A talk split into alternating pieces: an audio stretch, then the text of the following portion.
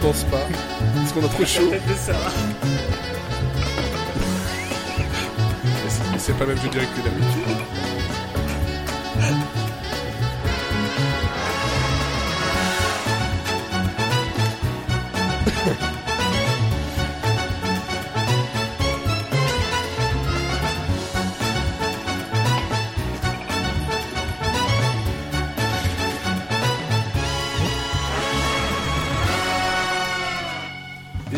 Live pour cet épisode 20 de la saison 8. Et pendant ce temps-là, il y a Mathieu qui nous imite le, vous savez, les bonhommes en plastique là sur les, qui sont poussés par le vent, qui font comme ça. Ça parce que j'ai fait de la chirurgie esthétique. Waouh Il y a beaucoup de choses qui se sont passées depuis le dernier enregistrement. Il y a des choses qui se passent. Il y a quelque chose de pourri au royaume du Danemark. Comme je le dirais Tu toujours. parles de moi encore là? Non de- du t-shirt de Quentin. Non plus. Ah non, mais, euh, euh, encore une fois, c'est une référence, toujours une référence à, à Macbeth, à Hamlet, mais bon, c'est pas grave. Parlait de Tom. Selleck. Voilà, Tom Selleck, qui est avec nous, ce- C'est pas de avec cette émission. pas mal cette émission. Après euh, ce, ce week-end où c'était World of Tanks, euh, avec le code Tankerville. Euh, Oh waouh bah oui, tant qu'à faire des jeux de mots, on en fait jusqu'au bout.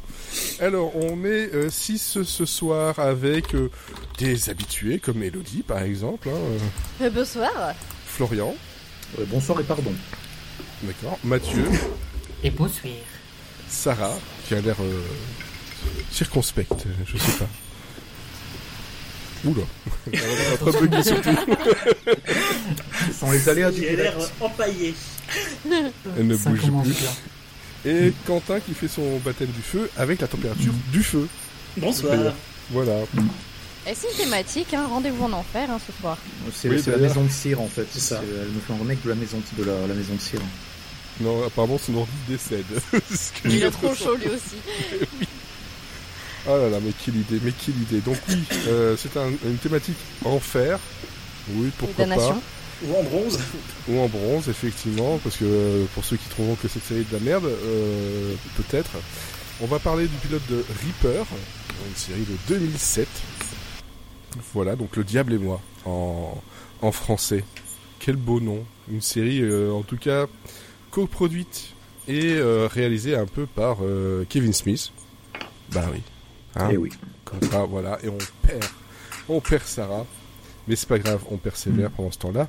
Mhm. Oh la vache. Voilà. Ah, c'est- eh, c'est en métier. Hein. Ouais, 8 Showman, c'est saisons, pas saisons pour monde, ce hein. genre de transition, les mecs. Hein. Hein Voilà, c'est de l'entraînement, c'est un sacerdoce. Ah, et on est en train de perdre Mathieu aussi. Non, non, moi je suis là, tout va bien. C'est juste que comme d'habitude, mon ordi fait le ventilo. Alors je n'ai pas mon ventilo branché. Donc je coupe la caméra pour l'aider un peu. Ok, pas de souci. Donc, par contre, on va vous parler de ça. Il y aura aussi des recommandations et des non-recommandations hein, de ce que j'ai pu voir sur notre, euh, notre document commun. Mais avant tout ça, qu'est-ce que l'on a regardé hein, euh, Qu'est-ce qu'on a regardé un peu, qui ne soit pas forcément une recommandation, mais en ce moment, euh, Elodie. J'avais oublié la question. Euh... si, alors euh, j'ai regardé plein de trucs que je vous recommanderai euh, dans les prochains épisodes de Monsieur Serial Friends, probablement à la rentrée. Mais euh, Oui. je j'ai regardé. Alors vous savez que moi je mets 8 ans pour finir une série. Et là en deux so- trois, allez, trois soirées, j'ai regardé The Lake sur Amazon. Et c'était trop bien. C'est une bonne petite série pour commencer l'été. Il y a une. trois soirées. C'est combien d'épisodes encore The Lake? Euh, bah, en 6 fait, ou il y a- 8, hein. il y a 8 épisodes. Ouais. Enfin, mais là, la deuxième saison vient de diffuser, mais moi, pour l'instant, j'ai regardé que la première. Mais tu Ok, mets 8 d'accord, ans. oui. En fait, tu mets 8 ans pour finir une série qui a que 2 ans en fait. Euh, oui. Oui, mais elle, exa- elle Mais exagère ça, toujours un peu, tu vois. oh Tu vois, j'ai toujours un an de retard. J'ai vraiment pile poil un an de retard. Là, je regarde des séries de juin de l'année dernière. Et, euh, et en fait, c'est- vachement bien. C'est pas prise de tête. Ça raconte. euh, en fait, ça se déroule sur autour d'un lac, comme son nom l'indique, euh, dans Non. les petits cottages. Et, euh, et on a Justin qui euh, qui vient en fait, euh, qui a vécu toute son enfance là. Enfin, tous les étés, il venait en vacances là chez ses grands-parents. Et, euh, et là, il y amène sa- sa, fille. euh, Billy qui en fait euh, euh, a été euh, adopté parce qu'en fait euh, Justin euh, parce qu'il était ado il, il a mis enceinte sa meilleure amie et du coup comme ils étaient trop jeunes ils l'ont fait adopter et là euh, et ben ils veulent renouer des liens. Et donc il l'amène et en fait même si ça hum, commence un peu comme un truc un peu tragique et mélodramatique et tout ça, en fait, ça va vite partir en couille parce que, euh, en fait, il va retrouver euh, euh, ce qui lui reste de famille et tous les gens qu'il a connus depuis sa jeunesse. Et ils sont tous complètement cinglés. Et euh, c'est que des, c'est que des vannes tout le temps. Et, euh, et, euh, et c'est très, c'est très gaguesque et les personnages sont à la fois un peu énervants mais complètement stupides. C'est absurde, c'est c'est trop trop bien et vraiment c'est très très drôle. Et en même temps, il y a des personnages hyper touchants. Donc, euh, donc voilà, trop bien. Parfait. Donc Lake sur, sur Prime que tu, que tu regardes enfin, en ce moment. Ouais. Ok, parfait. C'est parce que tu cherches un peu de fraîcheur que tu regardes le lac ou... C'est ça. Mais Ouais. ça marche pas très bien. Non, effectivement, ça marche pas très bien. Moi, de mon côté, bah, en fait, c'est vrai que j'ai euh, j'ai regardé des, des trucs très vieux que j'ai déjà vus. Je fais des rewatch, toi, j'ai j'ai trop de temps, apparemment.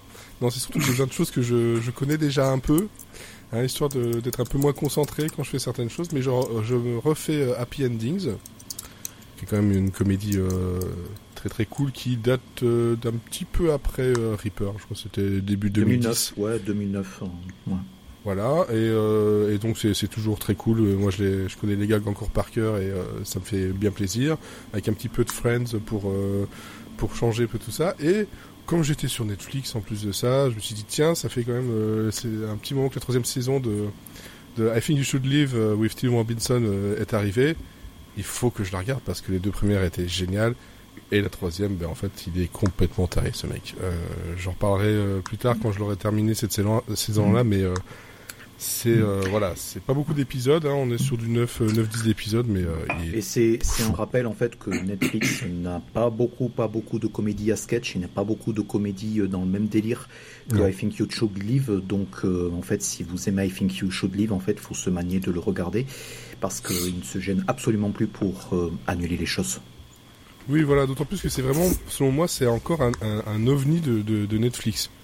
Hein, comme euh, Antis Donna qui a eu euh, dernièrement. euh, Et il y avait un autre truc un peu dans le même genre, mais Mais le truc de le, le truc de Saturday Morning, Oui, voilà, Saturday Saturday Morning Cartoons.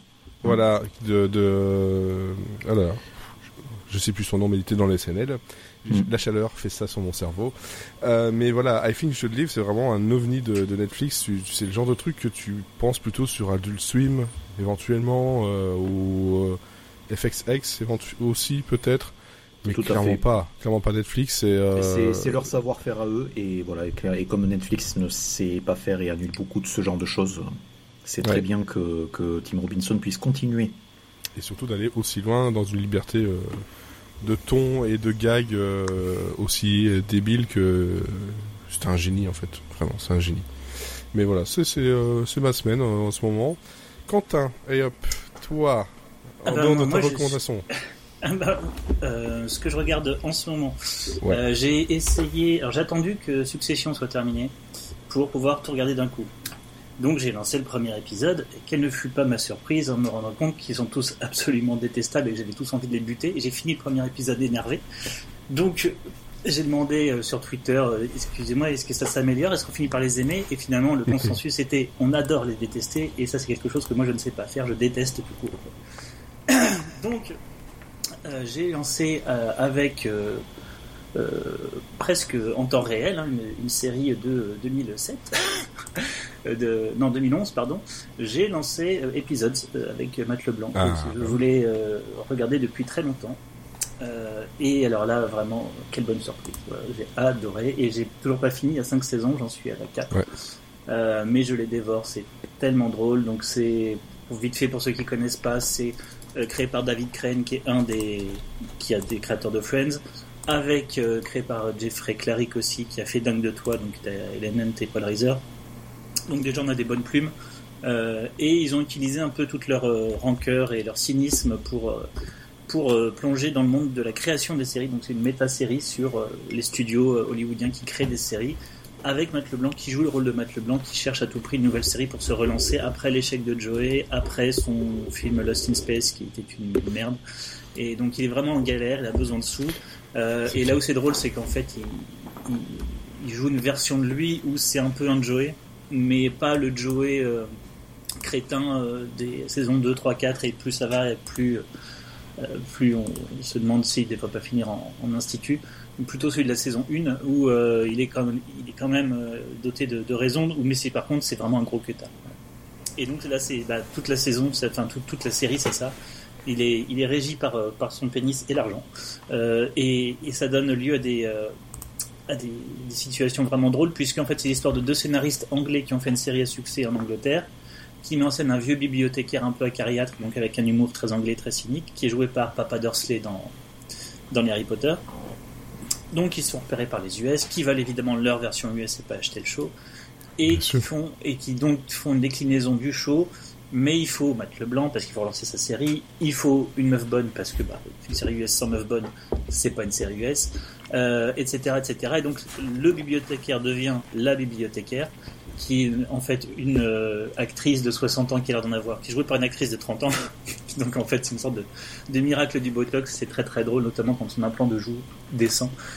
Voilà, il y, a, il y, a, des situations vraiment très très drôles. Euh, et en plus, euh, donc non seulement c'est très drôle, euh, c'est très cynique, mais en plus il y a des, quand même des moments super touchants sur ce couple qui est déraciné, qui passe d'Angleterre aux États-Unis, où euh, bah, ils sont perdus, ça, met, ça fout leur couple en l'air, et, et, bizarrement, en fait, le, on arrive autant à rire qu'à être ému, c'est vraiment hyper, hyper bien écrit. Mm-hmm. Qu'est-ce que vous dire d'autre?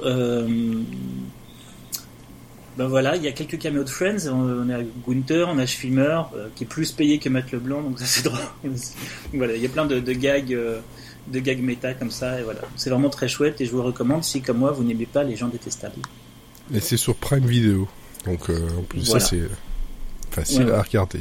Et ça se, ça se mange tout seul. Il y a 25 minutes, ça passe tout seul. Bah oui, effectivement. Alors, Sarah. Eh tu- ben, oui, c'est bon, je suis de retour et, euh, Oui. entre les morts. Ah, on a perdu Mathieu entre temps. Euh, il a pris ta Ça va place. être un running gag pendant tout l'épisode. ah non, mais là, le, P- le- le PC surchauffe. Euh, j'ai pas regardé grand chose, moi. J'ai terminé euh, la saison 19 de Grey's Anatomy, donc je n'ai regardé que ça, puisqu'il y a, comme pour toutes les saisons, euh, 20 Quel épisodes, courage. je crois. Ah, Ouais, mais moi, je- 19. J'aime bien, j'aime bien. Euh, donc euh, non, non, j'ai regardé ça et puis euh, et puis bah qu'en fait, euh, on va en parler tout à l'heure, mais j'ai j'ai repris Reaper, donc je me suis pas arrêtée Oui. qu'au premier épisode. Oui, parce qu'on n'a pas dit, hein, c'est, avant tout parce que tu as lancé l'idée qu'on on l'a ajouté celui-là. J'ai l'impression qu'il y en a quelques-uns qui vont t'en vouloir, je sais pas pourquoi. Et ben moi j'ai j'ai repris, voilà. Tu as repris, tu es tombé dedans. Comme la drogue. Voilà. Florian. Euh, bien, moi, j'ai pas, euh, j'ai, j'ai malheureusement pas regardé grand chose en dehors des choses que je recommande pour le travail. Euh, donc, il y a un article qui est sorti ce week-end et donc de ces, de cet article, je vous recommande à nouveau surtout de regarder euh, Unicorn Warriors Eternal, donc la série de Gendy Tartakovsky qui est Que diffusée Mathieu depuis, avait euh, conseillé. depuis début mai sur Adult Swim France, ils en sont au septième ou huitième épisode. C'est sur le Pass Warner. Si vous n'avez pas de thunes ou vous n'avez pas envie de donner votre thune à Amazon, il y a aussi, euh, il y a aussi la- l'option Adult Swim Toonami disponible via Molotov et ça vous coûte que 2 euros par mois. Euh, donc il y a toutes les séries Adult Swim, toutes les séries Toonami. Si vous voulez, si vous voulez du catch, il y a aussi euh, possibilité de regarder euh, les matchs de catch avec Toonami. C'est assez bon à savoir, même si c'est totalement inutile. hein. Donc Unicorn Warriors Eternal, donc ça c'est très très bien, c'est recommandé et approuvé. Surtout parce que j'aurais très envie de voir une saison 2 de, ce, de cette chose. Et à part ça, je me suis détourné de, mes devoirs professionnels pour continuer la saison 2 de The West Wing qui est absolument fantastique euh, à tout point de vue et euh, donc j'alterne entre mes DVD euh, et les, copies HD de la série et franchement c'est voilà quoi, comme dirait comme diraient les jeunes, c'est une une masterclass à tout point de vue. J'ai tweeté sur l'épisode de Noël qui est centré autour de Josh en fait avec une splendide performance de de Bradley Whitford hein, et un- et un- une guest star de euh, Adam Arkin, donc fils de Alan Arkin et donc pas, pas Alan Arkin lui-même. Euh, Mhm. Donc Adam Arkin qu'on connaît euh, en de pas mal de séries, euh, donc entre autres de, de Life. Euh, entre autres, enfin, il est- c'est c'est un très très vieux routier des séries, notamment en tant que réalisateur. Oui. Et euh, donc c'est un, c'est un épisode qui est fantastique en fait, qui euh, donc épisode 2 saison 2, épisode 10 de la saison 2. Euh, qui adresse le trauma euh, du personnage de, Josh Lyman en fait suite aux événements de la fin de saison 1. Euh, c'est très très très bien écrit, c'est très bien réalisé, il n'y a que 5 ou 6 idées très fortes visuellement en fait pour nous amener un tout petit peu dans le dans le dans, le trauma de ce personnage. C'est c'est une étude de personnage absolument fantastique. Et euh, ensuite, ça continue, euh, ça continue sur sur sa lancée avec euh, des dialogues au cordeau, des, des, des, personnages on ne peut plus aimables et charismatiques en fait. et donc là, j'en suis arrivé à un épisode dont je me souvenais en fait, qui est l'épisode du troisième State of the Union du président Bartlett. Euh, donc qui est divisé entre donc la, suite de, State of the Union en fait avec Josh qui est bloqué dans un institut de, sondage en fait qui est victime d'une coupure de courant et donc lui va absolument vouloir ses chiffres tandis que son assistante Donna en fait euh, essaie de, le rencarder en fait avec la, la, la patronne de l'institut de sondage qui est venue visiter les locaux parce que c'est très important et euh, c'est aussi euh, euh, une splendide showcase pour Emily Procter en fait qui joue une des seules républicaines à travailler dans le staff de la Maison Blanche de Bartlett qui est donc à 99% démocrate et c'est enfin ce, qu'on lui fait faire est vraiment ces scènes est, est vraiment assez assez fantastique. Donc voilà saison 2 euh, vraiment très, du très très très très haut niveau euh, qui se regarde avec beaucoup de plaisir. Voilà. J'ai l'impression d'enfoncer des, des, portes ouvertes, mais comme il y a des courants d'air, ça rafraîchit.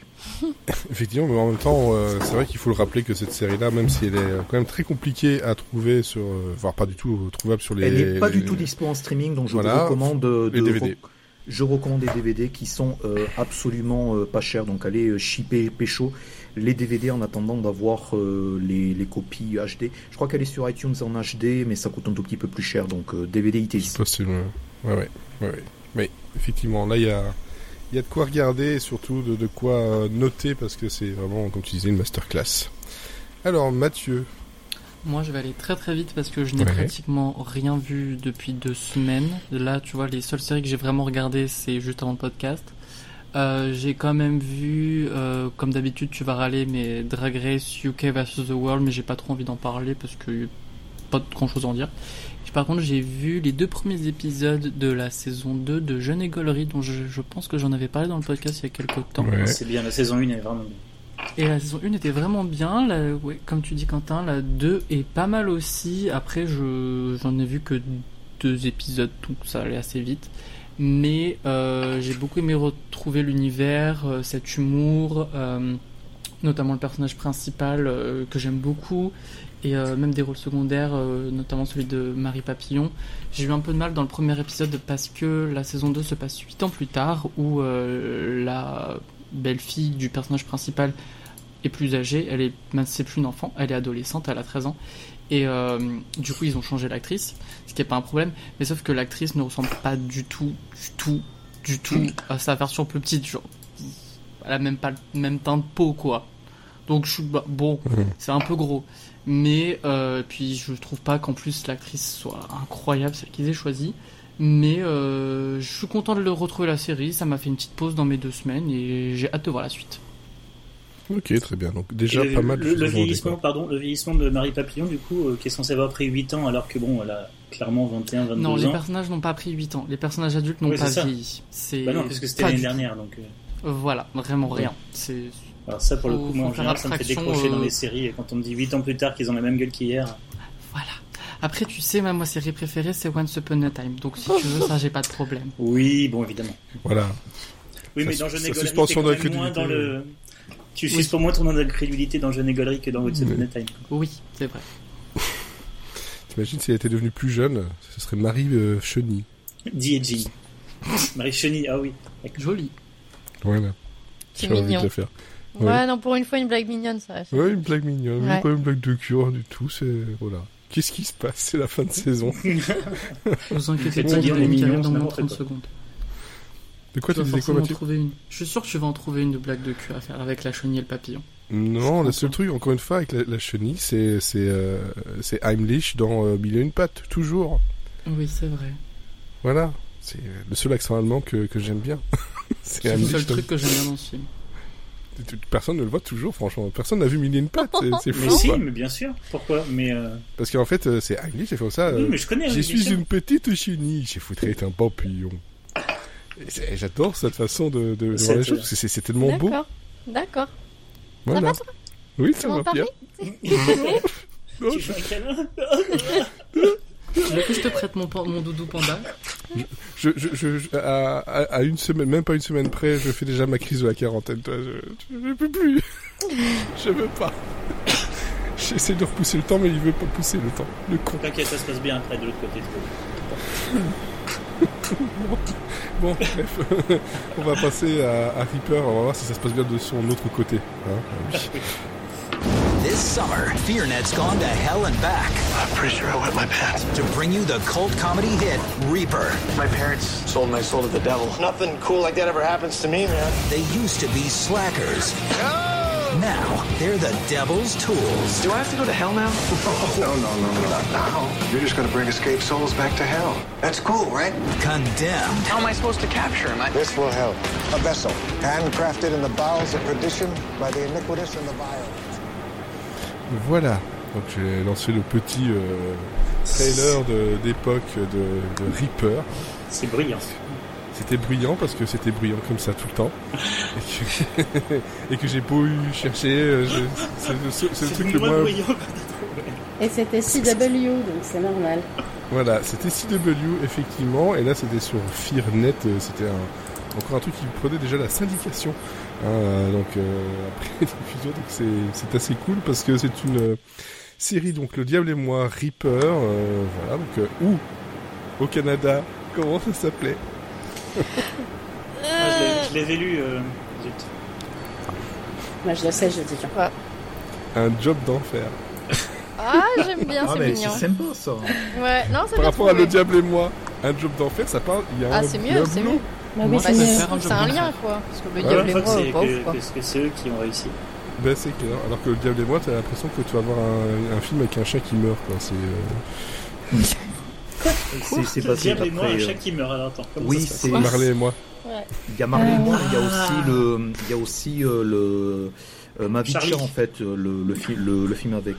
euh, Ça n'a rien à voir non plus avec le film avec euh, euh, euh, Joseph Balasco. Et rien à voir avec le vie film avec Meryl. Streep aussi. Non, rien à voir. Le diable de bien. Prada.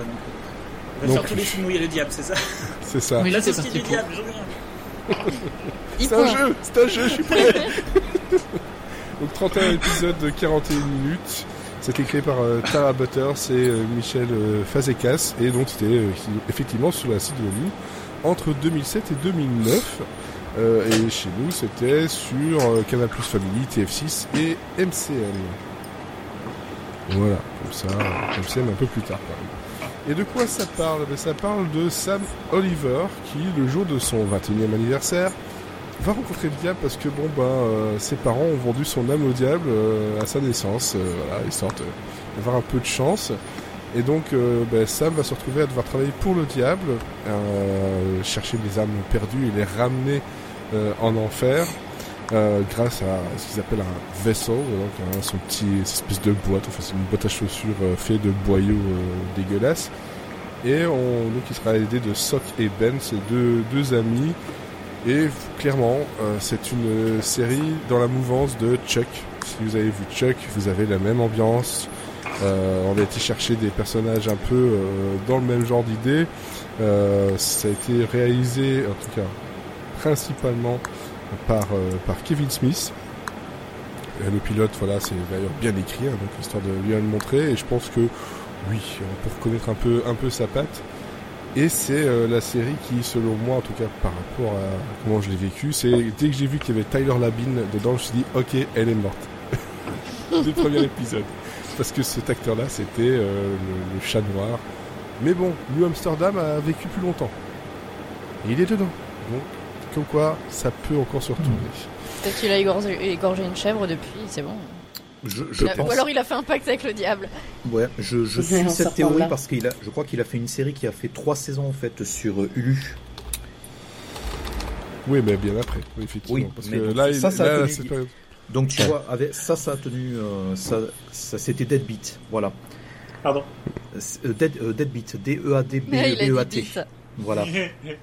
C'est vraiment de J'adore les. Il a fait trois saisons sur des bites, moi. Hmm.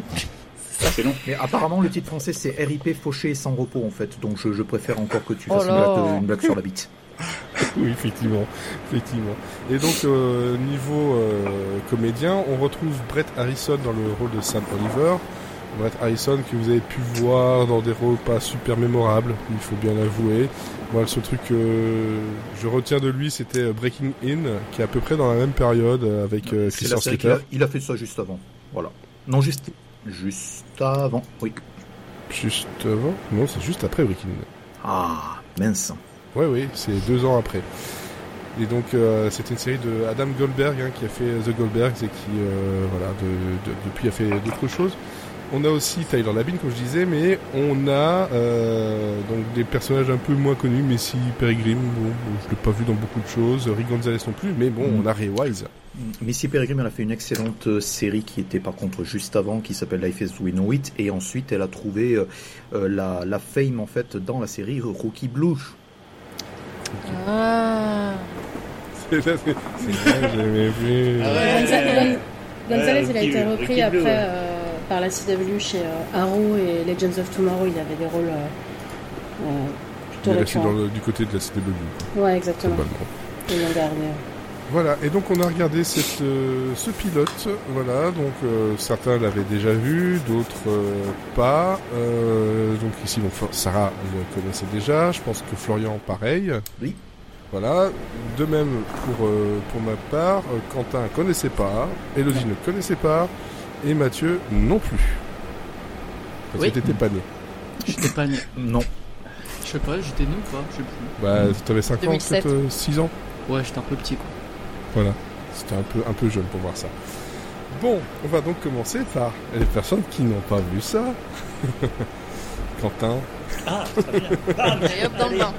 Dans le bain direct. Ah oui. Je vais chercher mon maillot. Alors, euh, bon, alors moi, Ah, nous, figurez-vous ah, nous, que... non, nous, nous c'est, c'est nul, toujours. Bah, ouais.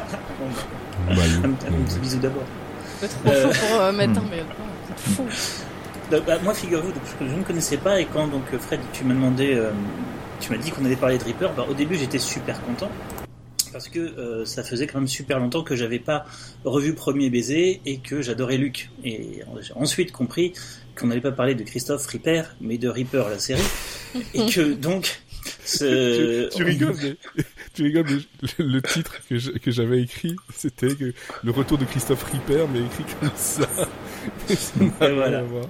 Donc, c'est, c'est voilà, une meilleure vanne euh, que Bully et Reaper en fait, hein, parce que j'ai failli faire ça et t'en as trouvé une meilleure. Bravo. Donc merci, merci. Donc bah non, là la déception, euh, le drame comme on dit chez M6, c'était pas du tout une série biographique sur Christophe Ripper, son ascension, sa gloire, euh, la drogue, les animations en grand magasin.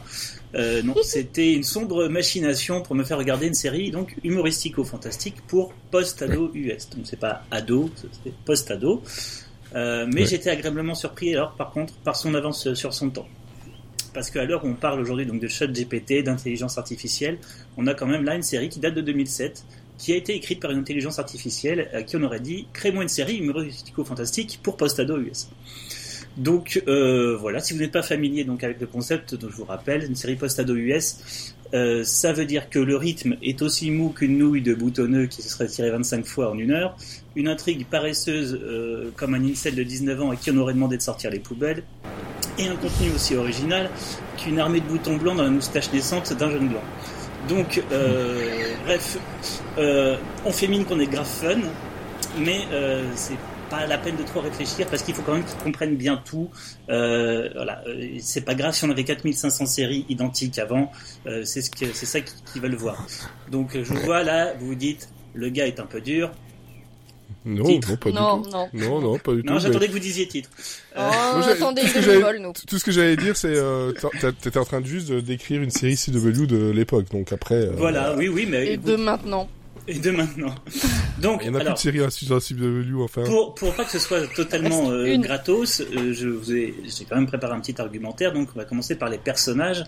Euh, donc, pas de surprise, on a quand même la Sainte Trinité, le héros de 21 ans. Pour ça, il a le droit de boire de l'alcool et on- c'est bon, on a le droit.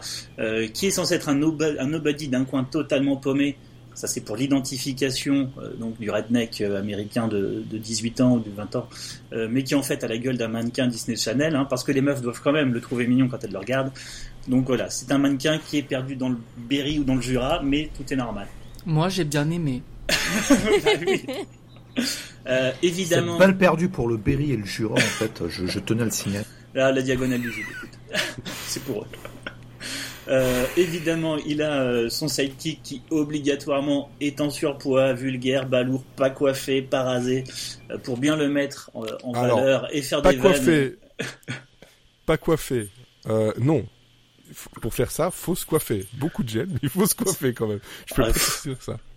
J'ai vu des clodos mieux, mieux, mieux sapés à Châtelet. euh, Allez, une autre pas de perdu. Moi, je dis dodo dans la prise, il est coiffé. Hein. Voilà, c'est ça. Euh, donc, pour évidemment pas faire trop trop d'ombre au beau gosse héros, mais quand même, il est un peu rigolo parce que comme c'est un gros balourd, il fait, c'est lui qui fait les vannes euh, de ce gag. Euh, et ensuite, on a évidemment la bombasse, donc qui est elle aussi mannequin. Pareil, un missile nucléaire, mais qui est perdu au fin fond des États-Unis. Les dents blanches ultra bright, mais mais bon, elle est euh, inatteignable euh, et le héros, euh, qui est tout aussi beau qu'elle, se demande s'il va réussir à l'avoir. Le suspense est assez insoutenable dès le premier épisode.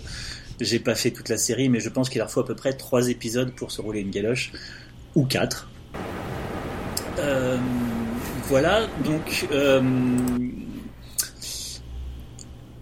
le seul point positif en fait pour moi c'est Ray Wise, comme on a parlé quand on a dit tout à l'heure, parce que bon pour moi c'est le méchant dans Robocop, pour ma mémé, c'est le méchant dans Les Feux de l'amour, mais globalement, c'est un mec que j'adore. Il a la gueule pour jouer les méchants, et franchement, le voir, ça m'a fait vraiment plaisir.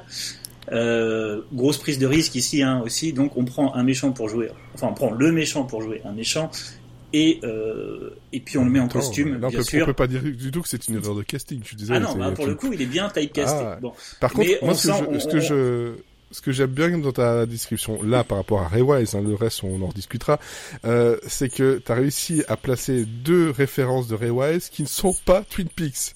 Et alors là, bravo. bravo. Et donc là, on va arriver donc sur après les personnages, la finesse. Oui. Euh, donc, comme je vous disais, on sent qu'il faut que les jeunes Américains puissent s'identifier. Donc, on va oui. pas avoir affaire aux moules les plus cuites de la paella. Par contre, au niveau de la, du QI, effectivement, on est assez proche du mollusque. Euh, quelques exemples. Donc euh, voilà, je vous fais une petite question. Mes parents m'apprennent, le jour de mes 21 ans, que mon âme est vendue au diable et qu'il va venir la récupérer aujourd'hui. 1.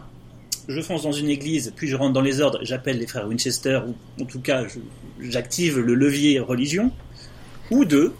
Je fonce au bar, rejoindre mes potes, me bourrer la gueule, tout leur raconter, et rentrer chez moi, dormir le soir, pour me réveiller le lendemain, voir si je suis toujours en vie. Bon, bah, réponse 2, hein, évidemment. Euh, à noter qu'on va pas non plus s'encombrer à euh, avoir des potes qui remettent cette, cette, euh, cette histoire de vente euh, d'âme au diable en doute, ni même lui, il accepte très, tout le monde accepte ça très très très vite. Il y, a, il y a une troisième option, tu vis dans Berry ou le Jura, en fait, donc tu bourres la gueule tout seul, sans les potes, en fait, et tu attends le lendemain. Et le diable te trouvera jamais. parce que- Voilà. Tu es mort Mais- dans ton vomi depuis. Donc, Le, diable, en fait, ne trouve pas dans les zones blanches. Voilà, c'est ça. De toute façon, il n'y a pas de réseau, il n'y a pas de bus.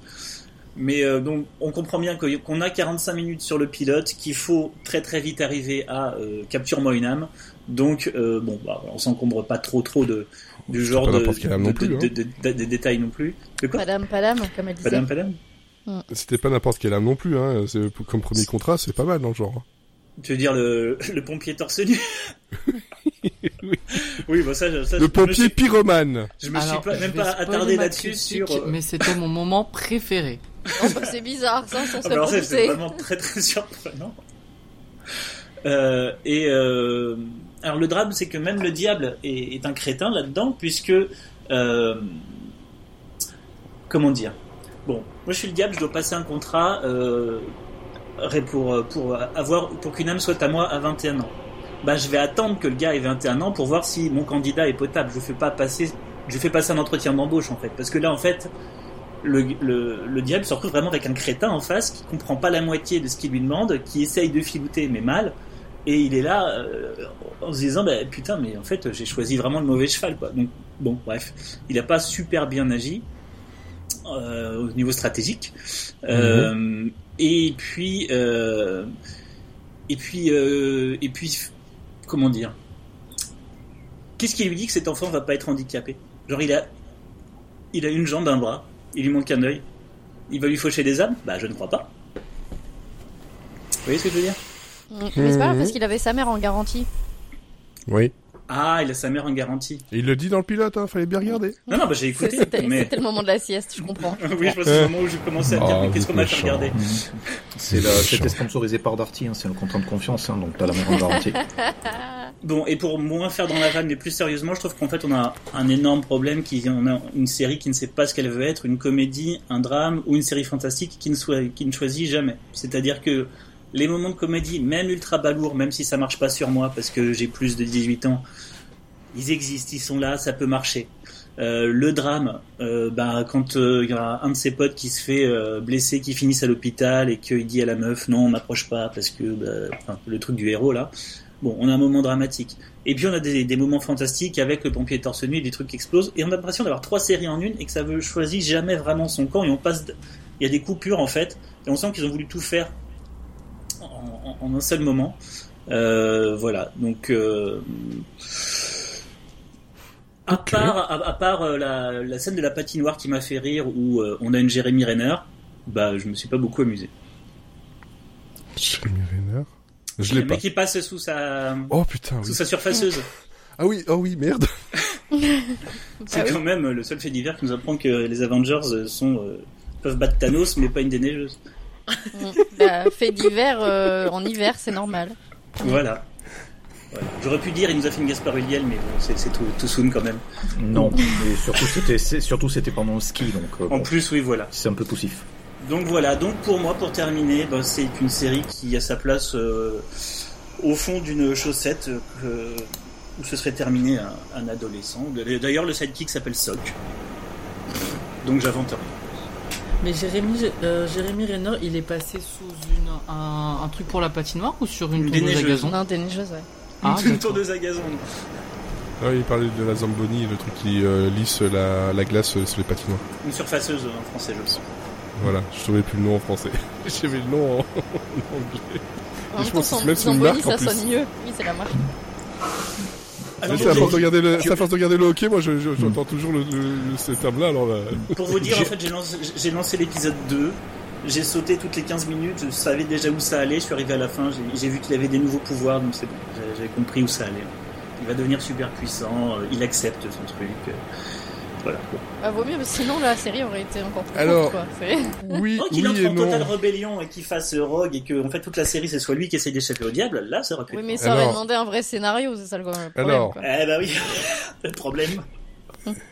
Non, non, mais ça, le truc, c'est que, ouais, il y a, il y a eu un, un revirement euh, pendant pendant pendant cette série-là, justement, euh, parce que effectivement, quand tu disais le côté de se chercher, ça, je peux pas te l'enlever. C'est une série qui a eu des problèmes de euh, de, de, de gestation, de, de création, qui se qui se sont cherchés, et je pense qu'il y a eu du euh, la main mise du network dessus pour faire certaines choses, et euh, ça s'est bien libéré en saison 2.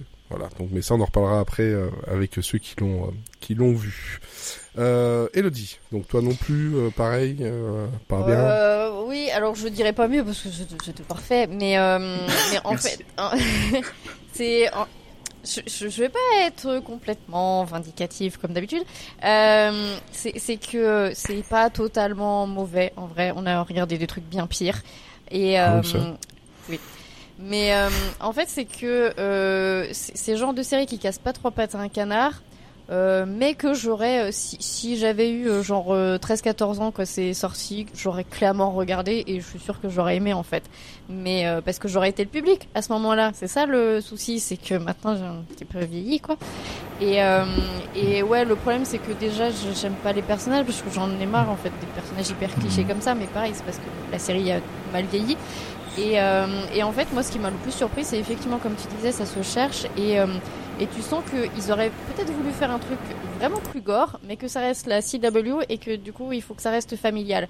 Et c'est con parce que, euh, en fait, le coup de la Zamboni, pareil, moi j'ai vachement kiffé et ça aurait été plus dans cette direction avec. euh, Franchement, un diable vraiment méchant, parce que pour le coup, le diable est hyper sympathique. Enfin, clairement, bah, je vais aller prendre l'apéro en enfer juste après, quoi. Mais c'est ça. Et- Il fait pas peur. Bah non, il est hyper chou, il drague les mamies dans le supermarché, enfin, genre, euh, bah, à tout à l'heure, hein. Hop, elle a glissé sur une flaque. Bon.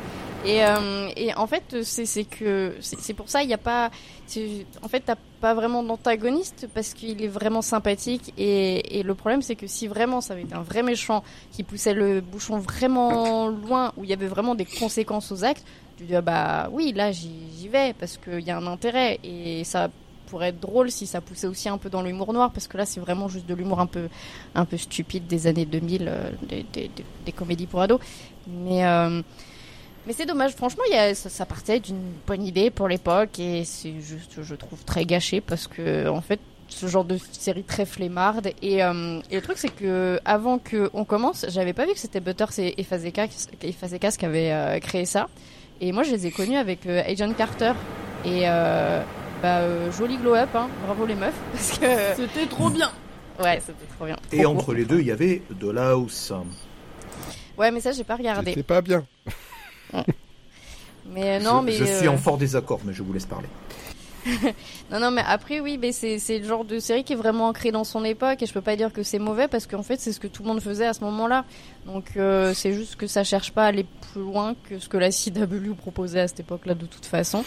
Et euh, voilà, c'est le truc que tu regardes. euh, c'est, c'est le genre de truc que j'aurais pu regarder les rediffs en rentrant de l'école, quoi. Mais, euh, mais, mais sans plus, quoi. Ça, ça m'aurait pas laissé un souvenir impérissable, quoi. Donc, je pense que Ouais. tu dis, il y a- en fait, le, le, le- il y, a- il y a une- promesse, en fait, le pitch est vachement intéressant, et c'est ça qui est, qui est vraiment dommage, c'est ce, ce gâchis, quoi. Ouais. Oh, puis les effets spéciaux aussi, mais ça, c'est, c'est l'âge, hein, mais. euh, Puis, Oui, non, ça, c'est- ça, c'est l'âge, effectivement. euh, Ouais. Ouais, ouais. SOS fantôme chez- de, de chez Action, quoi. Ouais. Non, mais le, il, faut, il faut aussi noter quelque chose, et puis je te passerai la parole, euh, Mathieu. Mais euh, donc, on est, je rappelle, 2007. Qu'est-ce qui s'est passé en 2007 Ouais, La c'est grève. Ça, ça a un peu euh, tapé euh, voilà, dans, dans la commande d'épisodes. Ils en ont commandé que 5 en plus euh, sur les 13 qui étaient déjà commandés. Et puis, euh, bon, euh, Sarah, tu, tu confirmeras aussi, mais euh, la saison 2, euh, clairement, pour moi, c'était un nouveau début, un, limite un soft reboot parfois dans, dans, certains, dans certains trucs. Donc, ouais, je pense que clairement, il y a eu un euh, problème de network, problème de plein de choses, puis la, la grève scénariste, tout ça, mais ouais, effectivement, je peux pas enlever le fait que euh, c'était une série pour ados, clairement, euh, ça, on peut pas le cacher. Chuck l'était aussi, si vous regardez Chuck, euh, on est dans le même niveau, hein, aussi, pourtant c'était pas la CW. Après bon, c'est les affinités de chaque chose. Et de chacun. Mathieu. Oui, alors aussi je tenir à rappeler qu'on ne juge que le pilote et pas toute la série, donc les gens qui l'aiment bien comme Sarah ou et, d'autres gens, vous inquiétez pas, genre c'est juste on juge le pilote et je pense que justement la série prend de l'ampleur et son concept se met vraiment en place, c'est un intérêt.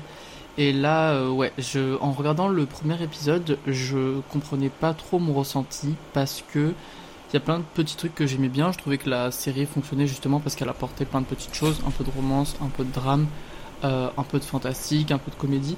Et moi, ça, c'est quelque chose qui me dérange pas du tout euh, parce que j'ai été pendant longtemps habitué à ce genre de série. C'est pas depuis si longtemps que j'ai arrêté de regarder des séries pour ados. Et euh, c'est quelque chose qui arrêté Alors, oui, plutôt. Et Moi, ce qui, trouve, moi, ce qui oui. me fait mal, ce qui me fait mal dans ce qu'il a dit, hein, c'est, ça fait bien longtemps que j'ai arrêté de regarder des séries pour ados, Mm. alors que globalement, par rapport à nous, ça fait moins longtemps qu'il a arrêté d'être ado. Oui. hein. Bon, Après, euh, moi, Non, ça mais ça- un petit coup dans les mots, c'est tout. Ça doit faire 5-6 ans que j'ai arrêté d'en regarder et voilà, mais ça me dérange pas de retomber quand je retombe sur des séries porno que je regardais et que c'est ce format-là, ça me dérange pas. Mm. Et euh, la série, oui, m'a énormément fait penser à Chuck parce qu'on a, on retrouve tous les personnages archétypaux, sauf que dans Chuck, ils sont mieux et ils sont plus badass. Et il y a Sarah, et là il y a Peppa Sarah, donc ça manque. Euh, et il y a pas Kazé. Du coup, euh, je me suis fait un peu chier. Mais euh, j'ai bien aimé l'humour visuel. Moi, les gens qui se prennent des conserves en plein dans le front deux fois par épisode, ça me hurler de rire. Je suis désolé, c'est mon point faible. Mais hormis ça, euh, le reste, bof. J'ai pas aimé qu'on tabasse un chien. J'ai pas trouvé ça très drôle.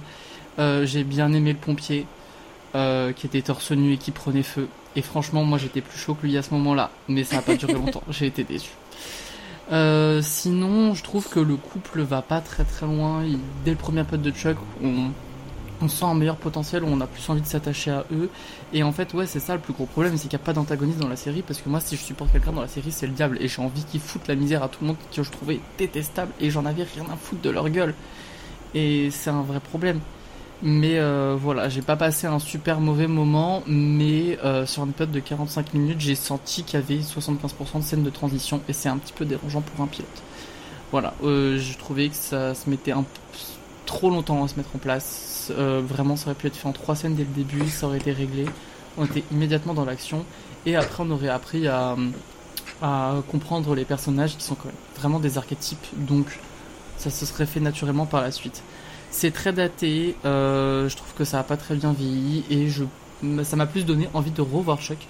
Pourtant, j'ai fait plusieurs rewatch de Chuck et je n'en peux plus de cette série, je ne veux plus la voir. J'ai fait une overdose. Et, euh, et Ouais. Chuck a vieilli sur beaucoup de points, mais encore moins que là. Et voilà, donc je pense que je ne continuerai pas. Ça veut pas dire que je déconseille la série pour autant. Si vous cherchez, euh, si Chuck vous manque mais que vous voulez pas regarder Chuck et regarder autre chose, ou si euh, Bored to Death vous manque, pourquoi pas aussi. Mais euh, moi, c'est pas ce que je cherche en ce moment. Attends, attends. Bored, Bored to Death, tu compares Bored to Death avec euh, Reaper C'est un peu le même concept, tu vois. Oh. Si tu veux de la série comique fantastique, Bon, tout T'as c'est un quand peu même ça. vachement, vachement Attends, t'es- mieux. attends, et t'es- puis, t'es- euh, Non, attends, t'es sûr que tu parles de la même avec euh, Jason Schwartzman? Et Zach Galifianakis? Non. Et Ted. Ah. Avec Ted Danson, c'est ça, non? Oui. Oui, sauf que tu, tu confonds The Good Place avec Ted Born Danson, Death. c'est The Good Place. Non, oh, parle-moi de The Good Place. Attention. Non, non, non, non, non. Attends, parce qu'il y a Donc tu Ted Danson confonds dans avec un autre Death. truc, hein, parce qu'il n'y a pas de fantastique dans, dans Ah Born non, to pas Death. du tout. Bored to Death, Là, je me c'est. c'est pas celle-là. Mais C'est euh, un, voilà, c'est un si écrivain qui euh, justement s'emmerde tellement qu'il finit par euh, faire des Ah, enquêtes. C'est pas euh, celle-là, c'est pas celle-là. C'est une Non, autre, je je sais. sais plus. Je pense que je sais ce que c'est et je pense que c'est ce dont Quentin va parler tout à l'heure. Ok, bah pense que voilà, c'est ça. je vous laisse faire, on verra. Je vous dirai à ce moment-là. Voilà, comme ça tu verras. Mais non, Bored to Death, c'est pas ça du tout. On en a parlé en plus. euh, Non, non, mais Et j'ai. Bored to Death, oui, c'est très très bien. C'est introuvable. On le trouve en, apparemment en DVD en cherchant un peu.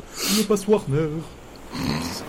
Ouais, bah il y a qu'en France. hein, donc, euh, bon, hein, ça va. Là, sinon, euh, je vous donnerai Oh, un, ça va, un vous site. avez tout sur Disney Plus, vous alors, hein Ouais, et puis c'est pas pas vrai. Vous avez beaucoup c'est de pas Belges, vrai. de toute façon. Vous avez les. Muppets. Je vous échange les Muppets contre Born to Death. Ah, c'est Je vrai, avait vous échange euh, les Golden Girls contre Ball to Death. Très très Oh, bon bien. point. Très très bon point de Mathieu. Golden Girls, Ouais, trop ouais. bien.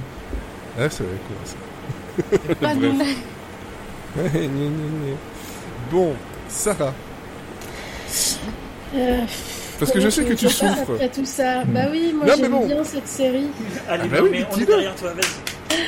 Mais non, mais en fait. euh, Défends-toi, en fait, Sarah, je- avec toi, let's go Non, je, je- je pense que je peux comprendre euh, tous ces, tous ces avis parce que vous avez vu que le pilote, euh, pour la plupart, et c'est et c'est vrai que c'est une série qui, euh, euh, sur le papier, sur le pilote, euh, cache un peu toutes les cases de, de ce qu'on voulait à l'époque.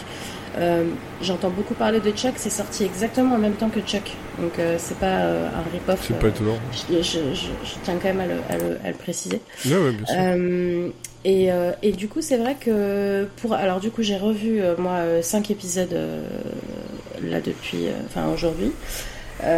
Effectivement, sur le pilote, euh, c'est euh, c'est c'est bien écrit, c'est lisse, euh, c'est pas euh, voilà, ça peut être mou. Euh, moi, je trouve que les que plus le temps passe, et plus c'est drôle. Les personnages sont vraiment euh, sont vraiment très très marrants. Il y, a, il y a vraiment la patte de Kevin Smith tout au long qu'on sent, que ce soit dans l'humour, dans les vannes, dans, dans l'écriture. Je suis assez étonnée de lire, euh, enfin d'avoir entendu tout à l'heure, euh, c'est des mannequins qui vivent euh, dans le trou du cul du monde parce que bah, la meuf en fait euh, c'est un peu la girl next door. euh, Enfin c'est pas non plus un missile. euh, euh, c'est- pour le coup, elle est vraiment. Elga non plus, hein. euh, Et puis le si gars, t'es il est habitué aux séries de... C'est c'est pas que- Dean Winchester ou, ou, ou Winchester, quoi, tu vois. Oui, non, non, on est d'accord. Lui, euh, lui, pour le coup, il- c'est un petit mec, euh, un petit gringalet, c'est un loser. Euh, je, je dirais pas que c'est euh, le beau gosse de machin, et même d'ailleurs, on, on le décrit comme un, un, un bouffon, quoi. Il est même bête. On, on dit euh, sans cesse euh, tout au long qu'il est bête. Euh, et. Et alors, à propos de, de, de ces deux potes, euh, effectivement, bah, ça fait un peu le, le trio. Moi, je trouve que c'est intéressant, justement, d'avoir un, un côté euh, trio plutôt que ce soit lui qui soit euh, vraiment le héros. Et alors, tout au long de la saison 1, alors moi, je, je, je te laisserai tout à l'heure euh, parler de la saison 2, Fred, parce que j'en ai très très peu de souvenirs euh, pour le coup. Mais c'est Mhm. vrai que tout au long de la saison 1, lui, son personnage euh, va aussi évoluer parce que euh, oui, il est pas, il est pas débrouillard, il est con-con, il sait pas trop quoi faire. En fait, il va essayer quand même de sortir de cette espèce de contrat euh, chelou où il sait pas d'où ça vient ni pourquoi on lui a fait faire ça. Et je, je trouve que du coup, ça apporte un espèce de fil rouge intéressant et même le rôle des parents commence à être un peu chelou aussi. En fait, c'est pas du tout ce à quoi on, s'attend, notamment le père. Et puis, euh, et puis en fait, moi, ça me fait marrer quoi. Enfin, pour le coup, euh, j'ai regardé euh, sans, sans, enfin, j'avais envie de regarder à chaque fois. euh, moi, j'aime bien les séries comme ça où tu t'as pas besoin de trop trop réfléchir. Ça m'a aussi euh, fait penser à, à, à Supernatural parce que chaque démon euh, a euh, je te vois réagir, Quentin. Euh, chaque démon, euh, retiens-toi. Euh, contiens-toi. Surtout que Supernatural, c'est une, de mes- c'est une de mes séries favorites, donc je ne compare Moi, pas tu ça m'as fait à la, penser à, à la Sam et à. Dean, et du coup, maintenant, je vais mieux. Tout le monde va mieux quand on, passe quand on pense à Sam et Dean. Euh, mais non, en fait, c'est- surtout dans le, dans le côté un peu gag euh, des démons. Même, euh, en fait, la boîte, c'est un espèce de running gag à chaque fois où il découvre l'arme avec laquelle il est censé justement chasser le démon en question. C'est des trucs complètement, complètement. Donc, il y a vraiment cette espèce de petite touche un peu humoristique que j'adorais dans, dans les premières saisons de, Supernatural. Et puis aussi, c'est vrai que euh, Ray Wise joue évidemment euh, son rôle à merveille. On adore le détester, mais euh, au long des épisodes suivants, en fait, il est vraiment pas aussi sympa que ce qu'on a envie. Enfin, moi, pour avoir du coup regardé les autres épisodes, en fait, non, t'as pas envie de boire une bière avec lui, quoi. Parce que, parce que assez souvent, il te rappelle que au moindre faux pas, bah, tu peux mourir en deux secondes. Et c'est vrai que là où tu penses avoir un peu confiance, au moment où tu te dis ah ouais, en fait, il est... eh, en fait pas du tout. Et ça, j'aime bien ce, ce côté où il est un peu euh, le perso de Sam est un peu sur le sur le fil du rasoir, euh, où euh, il sait pas trop non plus sur quel pied danser. Il a envie de se rebeller un peu, puis en même temps, bah dès qu'il dit un mot plus haut que l'autre, euh, il peut se faire écrabouiller par un camion. Euh, donc euh, ouais non c'est donc voilà moi je Mhm. continuerai euh, parce que j'étais j'étais contente de retrouver cette euh, cette ambiance un peu à la un peu à la Chuck, un peu avec euh, avec des gags. Le trio marche bien. Il n'y a pas d'histoire à la con euh, euh, de. Alors oui, il y a le petit fil rouge de de du crush euh, qu'il a sur la meuf, machin bizarre. Enfin, mais c'est pas ça qui prend le dessus sur l'histoire et ça ça- c'est bien aussi parce que voilà, c'est pas euh, des, des ingrédients forcément nécessaires euh, à, à ce genre de série quoi. Et puis les démons sont marrants. Oui, À chaque fois, ils, ont une histoire, ils ont une histoire marrante et euh, ça c'est ça c'est cool. effectivement, effectivement. Euh, Florian, Euh, ben moi je voulais, euh, je voulais réagir par rapport à la qualité des, effets spéciaux. Enfin honnêtement, j'ai trouvé ça, enfin je l'ai vu en, j'ai revu le pilote en, HD sur ma télé et j'ai trouvé les, maquillages du démon pour du 2007 euh, relativement bien foutus en fait pour un pilote. En fait j'ai l'impression que que, que justement le c'est pas au niveau des VFX de Supernatural qui même si j'ai pas vu beaucoup d'épisodes je je salue la qualité de, de, ce qu'il faisait à l'époque. Euh, mais ça je trouve que ça, ça ça tient bien la route. En fait je sais pas si c'est euh, un mélange de prothèse ou un mélange de CGI euh, mais c'est enfin de d'effets numériques mais ça j'ai trouvé ça plutôt bien. Du reste alors j'ai trouvé le, le pilote relativement passable, mais j'ai pas trouvé le pilote euh, super honteux.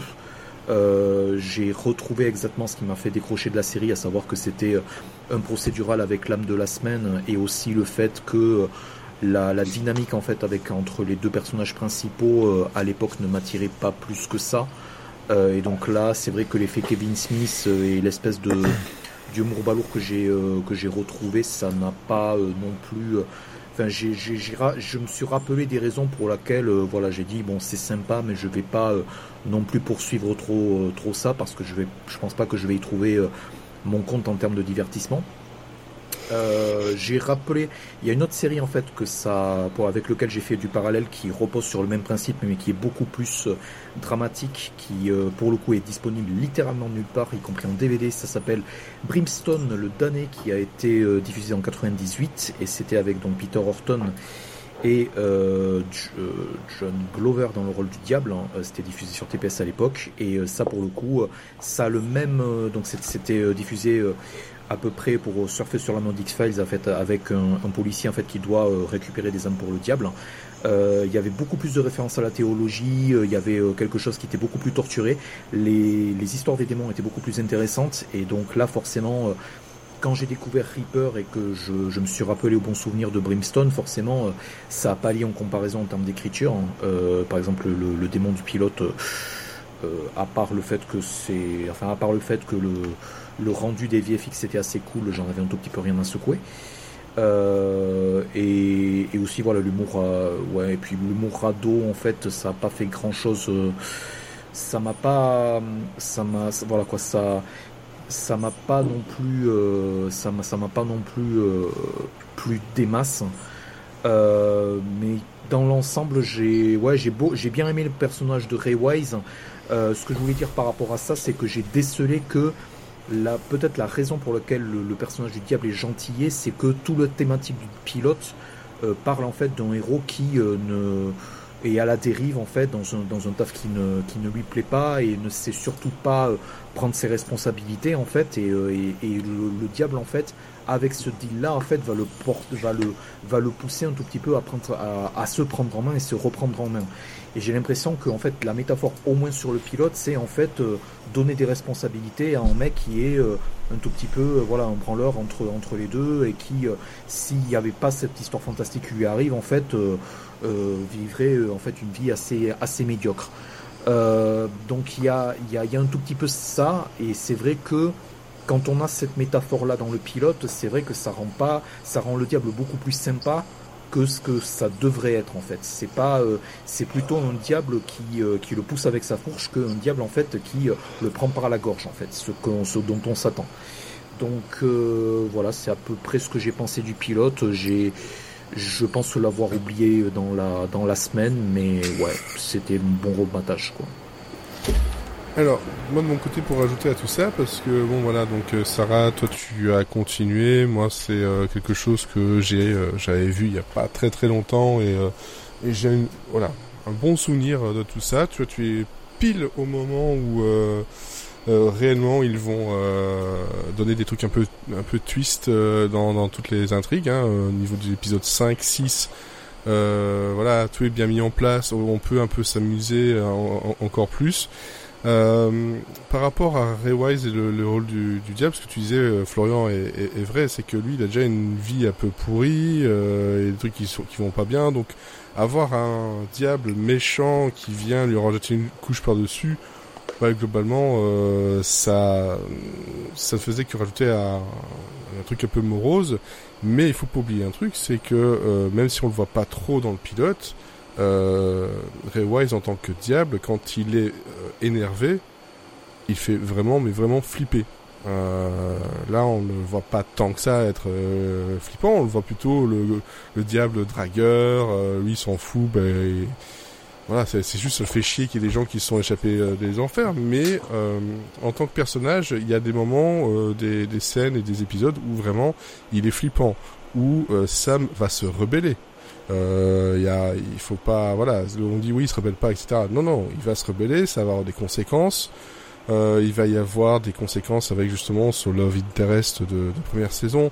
Et spoiler alert, euh, il y aura un autre love interest euh, plus euh, euh, plus tordu. voilà, qui était pas pas inintéressant. Et puis surtout, on a une dynamique des, des potes, des amis qui qui vont très vite mettre en, en place. Et en fait, on voilà, on va, on va accrocher à ça, on va accrocher à cette bande qui essaie de s'en sortir, et surtout le côté de Sam qui essaye de euh, de faire tout ce qu'on lui demande, et en même temps, ben, il peut pas montrer ce qu'il fait parce que c'est quand même euh, parfois euh, tendancieux ce qu'il doit faire pour pouvoir euh, rendre content le, le diable, et ça va le mettre dans des situations euh, euh, vraiment très très tendues où on va avoir des moments plus plus sombres, plus dark mais avec toujours Mm. euh, une bonne couche d'humour derrière. Donc c'est vrai que globalement par rapport au pilote, c'est pas un pilote qui vend bien la série. Clairement pas. Euh, on, on te vend le concept, mais on te vend pas en fait ce qui a été pensé derrière et qui met peut-être euh, un peu trop de temps. Et c'est vrai que si je garde la règle que j'ai que j'ai en général de au bout de trois épisodes, si ça n'a pas décollé, je passe à autre chose. Bah là, il, Reaper rate euh, globalement. Euh, ça, ça, ça peut faire perdre du, du monde. Mais euh, voilà, dans sa globalité, mais c'est encore une fois, faut avoir vu la globalité. Euh, Reaper n'est pas du tout inintéressant, a même des choses plus intéressantes que Chuck. Ça, il faut, euh, faut bien le noter, euh, parce que Chuck a aussi son côté très spy, à faire presque de la semaine, en tout cas méchant un peu de la semaine.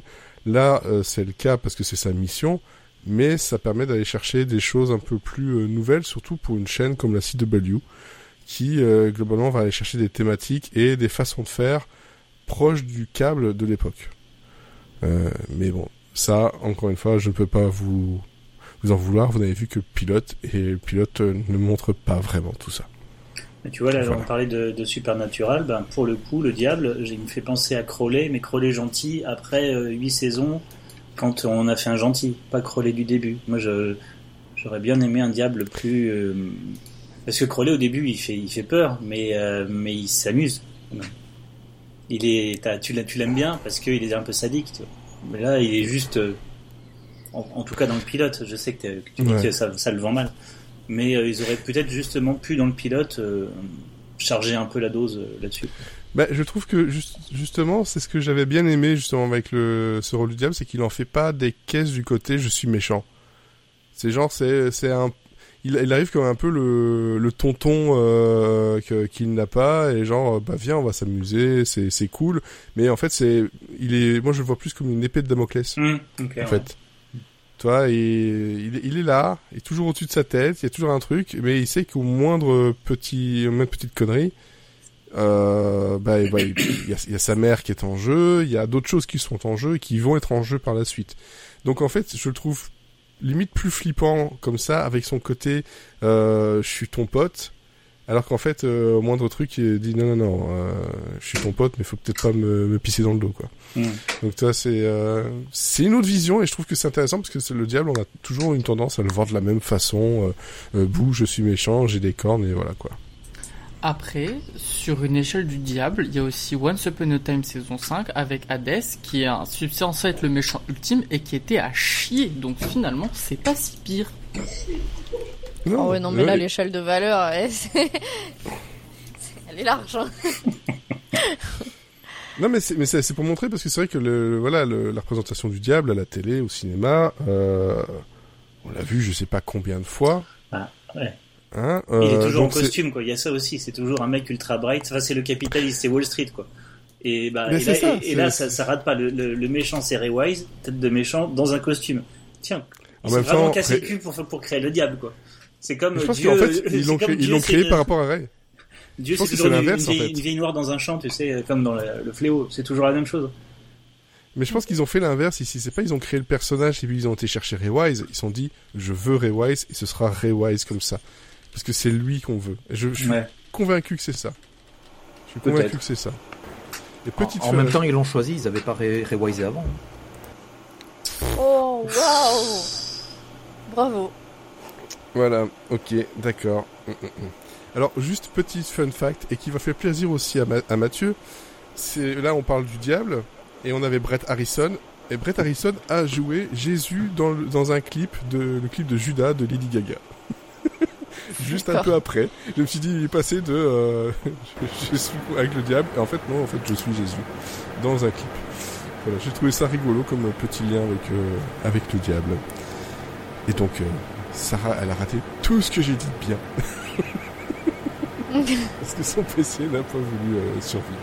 Donc voilà, vous avez globalement un... euh, J'ai entendu Alors, quand même est- les, voilà. les deux tiers, je pense. Donc ça va.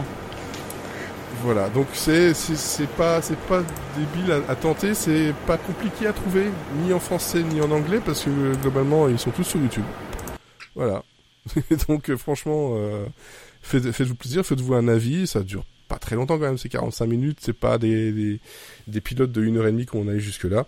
Donc euh, il y a de quoi faire et euh, bon, si Et jamais du vous coup, j'ai une série. petite question. Ça a été annulé euh, brutalement ou il y a, y a une conclusion? Euh, Il y a une conclusion, mais on va dire que c'était quand même, il y avait un côté brutal parce qu'ils avaient déjà une, euh, un plan pour la saison 3. Ah oui, d'accord, ils ont fait ça un peu à la va-vite pour. euh, Ben, ils ont, en fait, c'est un- une des séries qui a eu des répercussions par rapport à la, à la, La grève grève. des scénaristes. Euh, ils avaient commandé 13 épisodes, puis il y a eu la grève, ils ont eu 5 épisodes, puis finalement ils ont dit ouais, on va peut-être vous repousser un petit peu, voilà, et puis finalement, euh, parce que ça n'a pas eu des, euh, des, comment dire, des, des audiences déconnantes non plus, hein, pour la CW, mais c'est juste vraiment que c'est une de ces séries-là qui est tombée au mauvais endroit, au mauvais moment, et Il y a, il y a voilà, eu quoi. une énorme, il y a eu de, de mémoire en fait de sériphiles, il y a eu une énorme quantité de séries qui ont été diffusées pendant la saison 2007-2008, qui ont été, on va dire, renouvelées par défaut. euh, parce Ouais. qu'ils ne pouvaient pas exactement euh, se, se faire une raison en fait sur le sur la performance en fait étant donné que euh, la, la fin de, les, les fins de saison ont été tournées et diffusées à la va-vite donc il y a énormément de séries en première saison en fait qui ont eu une deuxième saison de renouvellement par, par défaut. Et je pense que Reaper fait partie de cela. Ouais, clairement, clairement. Parce qu'en plus de ça, ça a eu quelques récompenses. Euh, c'est aussi une des séries qui, euh, sur pas mal de sites de notation, euh, a quand même une note de 7,8 sur 10 en, en moyenne. Donc euh, voilà, il y a une, c'est le genre de série où il y a une fanbase qui est derrière et euh, est assez solide. Et je pense que, oui, c'est quand il n'y a pas eu la saison 3 et ce qu'ils avaient prévu et que j'avais pu lire. Ouais, j'étais un peu déçu effectivement, mais bon voilà, on a deux saisons qui, qui se regardent très très bien. On va passer aux recommandations ou non recommandations hein, de ce que j'ai pu voir. Et hop, générique.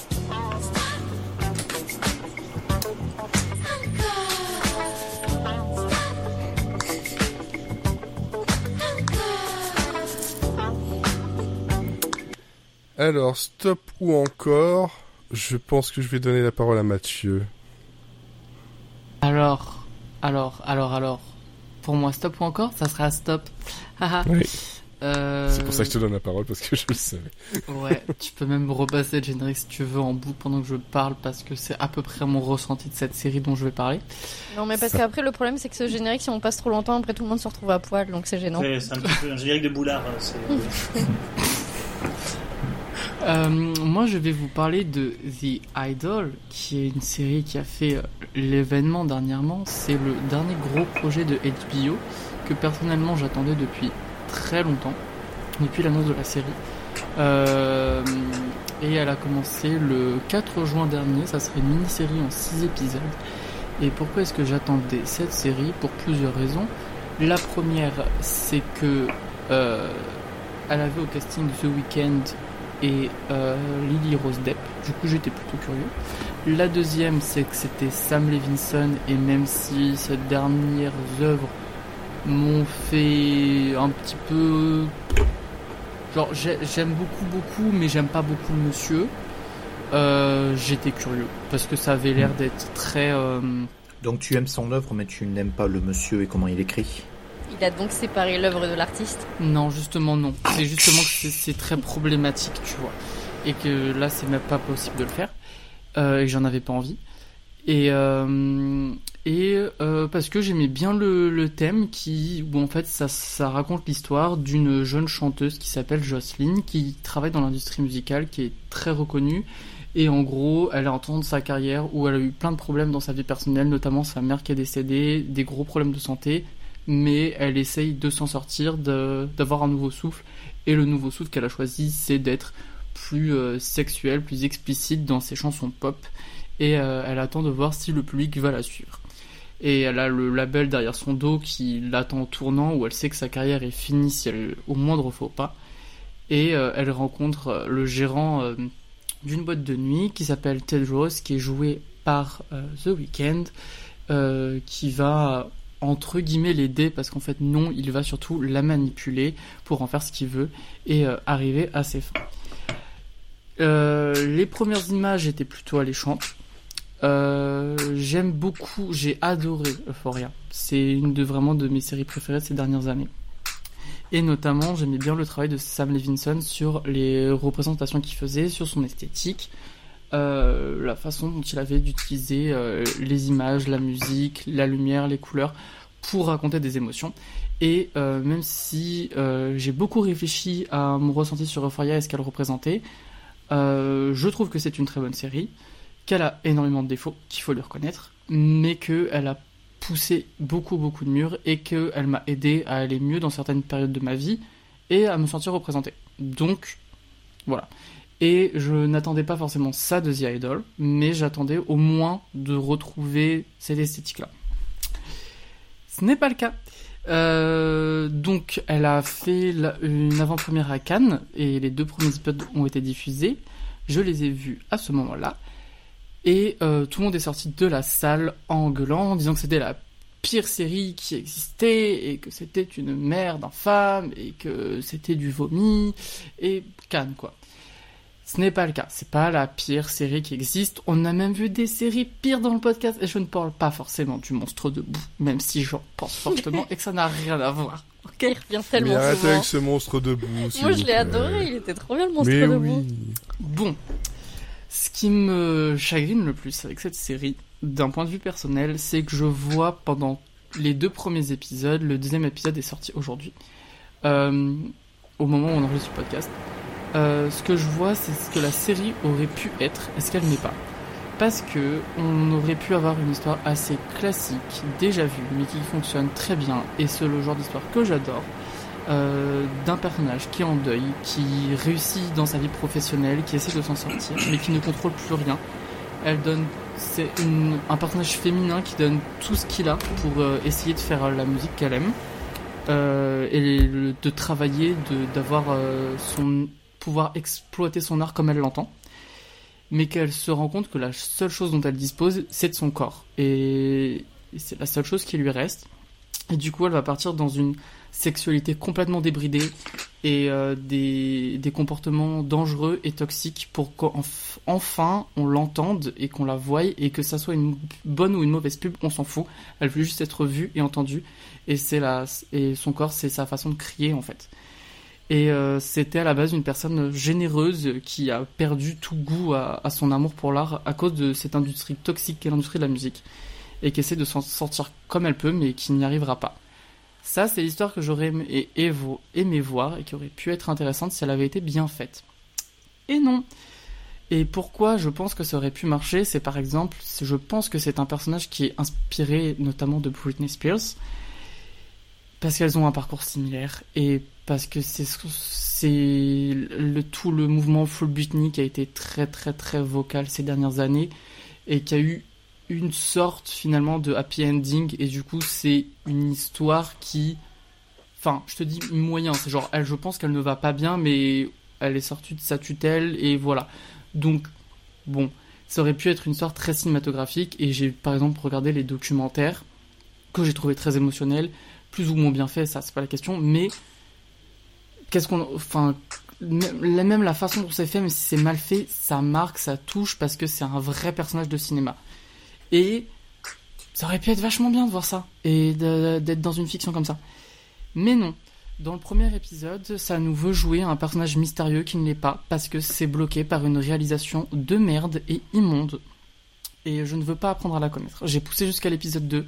Ça s'améliore un peu. Genre, je veux donner les points positifs qu'il y a dans la série. Ça s'améliore dans la première partie du deuxième épisode parce que on est proche du personnage. On, elle est au centre de l'attention. On est de son point de vue et euh, elle doit réaliser un clip alors qu'elle est à bout de force et euh, qu'elle va pas bien mentalement, que tout le monde lui fout une pression de dingue et c'est une descente aux enfers et c'est très difficile à regarder comme pouvaient l'être certains épisodes d'Euphoria où on part d'un personnage instable et juste elle s'enfonce, elle s'enfonce, elle s'enfonce, elle s'enfonce jusqu'à ce qu'on ne puisse plus respirer.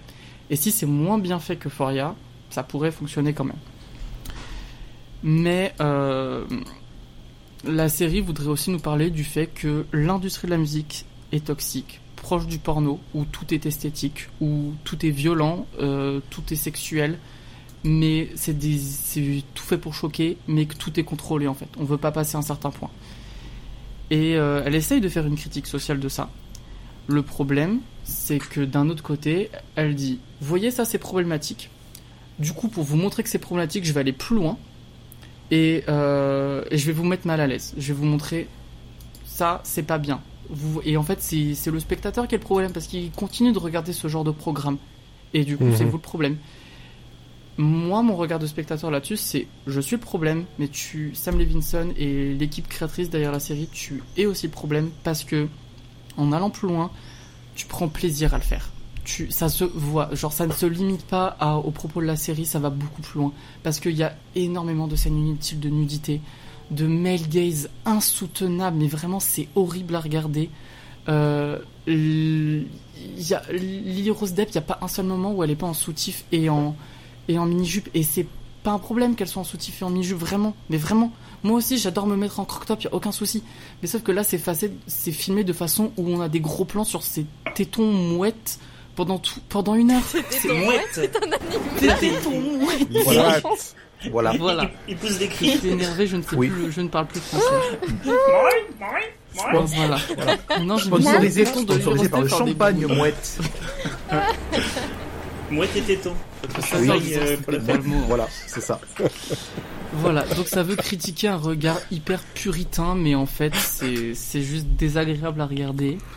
Euh, Il y a pourtant plein de moments où Josh pourrait être touchante ou entourée de tous ces manipulateurs qui sont plus, tous plus horribles les uns que les autres, qui sont sur leur portable tout le temps, qui, qui, la- qui font semblant de la soutenir, de la complimenter, de lui dire que tout va bien, mais en fait juste qu'ils veulent c'est faire du fric. Mais c'est fait avec des énormes sabots. Euh, ça pourrait en fait juste être euh, une saison 5 de Empire ou une saison 2 de, Sh- de Smash avec beaucoup trop de budget. Euh, et donc en voulant critiquer cette super industrie et en allant plus loin, la série nous met face à des scènes très très très désagréables à regarder, comme par exemple dans les 10 premières minutes où le coordinateur d'intimité euh, fait chier, d'après la série, parce qu'il ne veut pas que euh, Lily Rose Depp, enfin son personnage Austin, soit affiché seins nus dans le clip. Il veut qu'on attende, qu'on reporte le tournage de 48 heures pour être sûr de son, consentement, pardon, et qu'elle ne être sûre qu'elle ne soit pas sous la pression. Et la série nous dit aussi peut-être. hein. peut-être, peut-être, peut-être qu'il lui avait tendu du pain. Et pour la- je ne sais pas. Euh, et euh, moi j'étais en mode bah oui, c'est logique. Et, tout, même si ça fait perdre de l'argent au producteur, je suis moi-même producteur, je comprends la problématique de reporter un tournage de 48 heures. Mais c'est normal. Et que fait, que fait le personnage du producteur? Eh bien, il enferme le coordinateur d'intimité dans le frigo. Donc là, Sam Levinson nous dit Je fais un doigt d'honneur aux- aux gens puritains. Mais en fait, euh, j'ai juste envie de de dire Sam va te faire foutre. Vraiment, va te faire foutre. C'était désagréable. Euh, Qu'est-ce que je peux rajouter? Euh, Ouais, imagerie du sexe, j'ai noté. Euh, j'ai noté par exemple que Sense8 avait beaucoup de scènes de sexe, mais que Sense8, euh, dedans, c'était pas lourd. C'était érotique et en fait, c'était pour montrer que les personnages, ils avaient besoin de s'exprimer, ils avaient besoin de contact les uns avec les autres et la façon dont ils, la seule moyen qu'ils avaient de le faire, c'était par le sexe, qui était un moyen très simple et répandu, mais ils arrivaient à le transcendre et le rendre esthétique et poétique. Là, c'est juste euh, bas du front, c'est C'est désagréable. des orgies pour les orgies, quoi. C'est des orgies pour les orgies. Par exemple, dans l'épisode 2 tout à l'heure, j'ai vu un homme euh, où euh, The Weeknd lui apprenait à simuler un orgasme avec six femmes couchées sous lui en train de le regarder. Et j'ai pas compris l'utilité de cette scène. Vraiment, j'étais en mode, mais qu'est-ce qui se passe? C'est, Je ne comprends pas. On a aussi une super scène que je dois vous mentionner parce que ça sera un trigger warning pour que vous ne regardiez pas cette série. La dernière scène du premier épisode, on rencontre de The Weeknd explique à Jocelyne que ce n'est pas une vraie chanteuse pop, qu'elle ne sait pas chanter. Et pourquoi elle ne sait pas chanter? Parce qu'elle ne fait pas assez bien les gorges profondes. Et pour lui prouver, il lui met une cagoule sur la tête et lui demande de chanter. Et du coup, elle ne peut pas chanter parce qu'elle ne peut pas respirer avec la cagoule et se met à suffoquer et étouffer. Et donc, ce qu'il fait, c'est qu'il prend un couteau, lui dit de baisser la langue, lui frôle la langue et coupe la, la cagoule. Et enfin, elle peut respirer à nouveau et lui dit Tu vois, maintenant tu sais chanter. Et quand elle respire, ça fait un bruit d'orgasme. Et j'étais en mode Cette scène est atroce. C'est pas du BDSM, c'est juste gênant à regarder. C'est cringe et vous avez des pulsions vraiment cheloues, les gars. Et je m'étais dit, j'espère que c'est que le pilote et que ça va changer. Non, dans l'épisode 2, Jocelyn se dit, tiens, c'était une super bonne expérience. J'adore ça, la toxicité de cette relation. Et du coup, je vais changer tout mon tube qui est hyper commercial et à la place, je vais mettre que des bruits d'orgasme. Et j'adore les chansons de Lady Gaga avec des bruits d'orgasme, mais ça, cette chanson-là, cette version, c'était de la merde. Voilà. Euh, Et la BO est nulle, hein, je suppose. Enfin, par rapport non, à du la week-end. BO est pas mal. C'est le seul truc que j'ai bien aimé. Il y avait des scènes de boîte de nuit avec des musiques de The Weeknd. C'était stylé. Le mec Euh, fait son auto-promo en fait. Oui, non, mais voilà, c'est non, mais c'est c'est le- ça en fait. la- c'est le- le dernier point que j'ai abordé. sa, à sa gloire en fait. de- C'est le dernier point que j'ai abordé, c'est que la série ne sait pas ce qu'elle veut raconter, parce qu'on a deux séries en ligne. On a une série sur la toxicité de l'industrie musicale et euh, l'image du porno, euh, enfin l'imagerie du porno dans la musique, qui est très très mal faite, vous l'aurez compris. Mais good try, I guess. Non, pas du tout, mais j'essaie de lui trouver des arguments. Et en même temps, on a une série sur le personnage de The Weeknd qui prend toute la place. Parce que dès qu'on n'est plus aux côtés de Jocelyn, on s'en fout. Et on a que de The Weeknd qui est un personnage toxique, masculinité toxique, un manipulateur, un mec dégueulasse, et on veut nous faire croire que c'est un héros romantique. Et sauf qu'il n'y a aucun moment où, même dans les fictions, je me dis c'est un mec toxique et ça me dérange parce qu'en fait je suis attiré par lui et du coup ça raconte quelque chose de notre rapport aux autres et le pouvoir qu'on laisse aux autres. Là c'est pas le cas. J'étais juste en mode j'en ai rien à foutre de ta gueule, va crever sur un trottoir. Et euh, j'ai lu que The Voilà. Weeknd a repris la, en gros la direction de la série en disant qu'il voulait faire sa propre série, qu'il ne voulait pas que la série ait un regard purement féminin et c'est pour ça qu'il s'est réapproprié les intrigues et qu'il prend beaucoup plus de place qu'il ne le devrait vraiment. Et on nous Et là, raconte... tu mets le, le petit générique dans les Animaniacs. Bonne idée, mauvaise idée. Et c'était une très mauvaise idée. Ah parce bah oui. que, du coup, on nous veut nous raconter l'histoire, j'ai l'impression, d'un mec qui a percé dans la musique, mais en fait, il ne se reconnaît plus là-dedans. Et euh, qui trouve que l'industrie musicale, c'est de la merde et que, en gros, on se fait de la thune sur son dos. Ce qui est très autobiographique de la discographie et de l'histoire de The Weeknd. Sauf que, mec, là, présentement, dans The Idol, on en a rien à foutre. Vraiment. Va, j'adore The Weeknd, mais va faire un album là-dessus, c'est super cool. Mais pas là. Et du coup, c'est gênant à regarder. On n'est pas loin de l'apologie du viol. Ça me met mal à l'aise. On a par exemple une super réplique pour vous résumer la série de Jocelyn qui est, en parlant du personnage de The Weeknd, He's so rapey. It's kind of quite like, it's kind of quite like what I like about him. Donc, oh, il a trop une personnalité de raciste. C'est trop ce que j'aime. Non, pas raciste. Non, non, de violeur. Pas raciste. De, non, pas raciste. violeur. Le Violeur. violeur. Le Le violeur. violeur, pardon, je suis fatigué, je suis Une personnalité de violeur, c'est quoi Une Non, mais c'était une superbe diction, Mathieu. On continue. Ouais, non, non, je suis fatigué. J'ai bu 4 verres de vin parce que j'en avais besoin pour parler des idoles. S'il vous plaît, ne regardez pas The Idol, c'est de la merde. Ok. Ok, ben voilà. Voilà pourquoi j'ai commencé par toi. Pas de soucis. Donc ne, regardez pas The Idol. De toute façon, je n'avais pas prévu de le faire, quoi qu'il arrive. Euh, de mon côté, j'ai euh, j'ai commencé parce que c'est pas encore fini la diffusion sur Apple TV+. Oh tiens, encore. et ça s'appelle Platonique. Voilà, avec euh, Rose Byrne et Seth Rogen. En deux mots ou en un seul?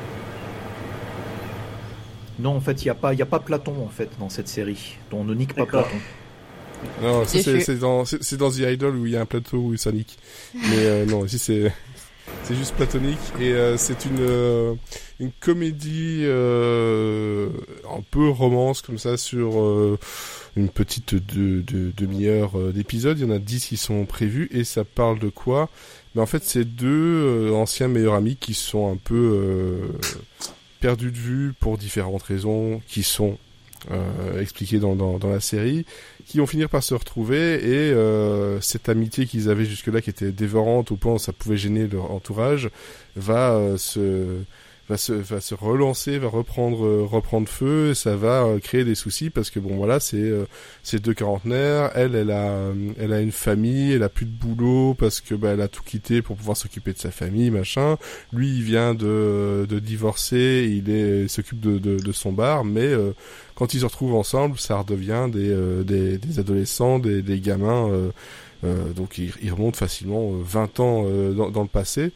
Et on a un- comme ça une espèce de lecture un peu à la... euh, ils en font d'ailleurs une référence Vous savez, dans Henry en Kansali, ils disent que, bah, en fait, tu, ne peux pas avoir une amie femme, c'est pas possible parce que soit, soit t'as envie de la baiser, soit elle est moche. C'est comme ça que tu peux, et, tu peux être ami. Donc euh, voilà, c'était le, le, le, le truc. Et en fait, euh, il dit, bah si, dans euh, Quand Henry en Kansali, ils sont, ils sont amis, et ben il lui répond, bah non, à la fin, ils se marient et, euh, ils baisent ensemble. Donc euh, non, ils ne sont, ils peuvent pas, ils peuvent pas être amis. Et là, on a vraiment cette, euh, ce côté de deux personnes qui essaient de montrer que bah, finalement, en fait, si, mais malgré tout, ça va déranger en fait autour. Ça continue à déranger, même à l'heure actuelle, de, de se dire, bah tiens, en fait, pourquoi un homme et une femme peuvent être amis au point d'être vraiment d'être des meilleurs amis sans que, euh, bah, justement, que ça reste platonique, qu'il n'y a absolument aucun euh, point sexuel derrière. Euh, comment c'est possible? Et justement, on va jouer là-dessus sur ces deux amis qui se retrouvent et leur entourage qui va subir euh, un, un peu tout ça. C'est euh, c'est très drôle. Euh, j'ai- J'aime beaucoup en fait euh, Seth Rogen dans cette dans ce rôle-là parce qu'il est vraiment bah, c'est Seth Rogen quoi. Il est cool, il se prend la- il se prend pas la tête. Euh, Il y a son rire qui est euh, inimitable euh, toutes les 5 secondes et juste pour ça, c'est bon, je peux continuer à regarder. Euh, et franchement, moi je l'ai lancé parce que je regarde à peu près tout ce qu'il y a sur Apple TV+. Voilà, euh, j'ai autant le dire. Et je l'ai lancé en me disant, bah ouais, ça va peut-être suivre après Shrinking, la après la fin de Ted Lasso. J'ai envie d'un truc léger, un peu feel good et bah voilà. Tant qu'il n'y a pas la, la nouvelle saison d'Acapulco, ben vous avez euh, euh, Platonic qui euh, les épisodes sortent le le mardi. Voilà, donc le prochain épisode non, le mercredi, le prochain épisode c'est mercredi, c'est l'épisode 6. Et bah, moi je vous le conseille fortement parce que ça se regarde très facilement et c'est un petit un petit bonbon et puis bah, t'as as juste une envie c'est dès le premier épisode de, de savoir où ça va amener ces deux deux potes qui sont juste mignons et euh, tout ce qu'on a envie c'est qu'il n'y ait pas quelqu'un derrière dans le scénario qui se dise tiens on va les faire coucher ensemble parce que c'est comme ça dans habituellement qu'on fait dans le cinéma et à, la télé. Et je pense que c'est clairement pas là qu'ils sont euh, ils sont partis c'est pour ça que j'aime beaucoup euh, la proposition. Voilà. Et c'est arrivé il y a peut-être un mois je crois sur Apple TV il y a six épisodes depuis donc ouais c'est ça à peu près un mois un mois et demi. Voilà je suppose que personne d'autre n'a regardé Pas encore. voilà. Encore, suis c'est pas Non, mais ça donne envie, c'est bien.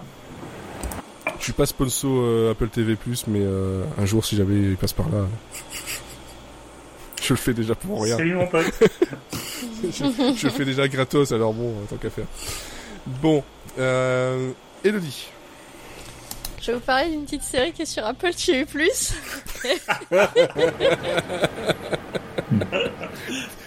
Euh, franchement, là, vous êtes vraiment les Team Cook, là. J'ai pris mes notes sur mon iPhone. Euh, alors que j'ai rien d'Apple à part euh, Apple TV.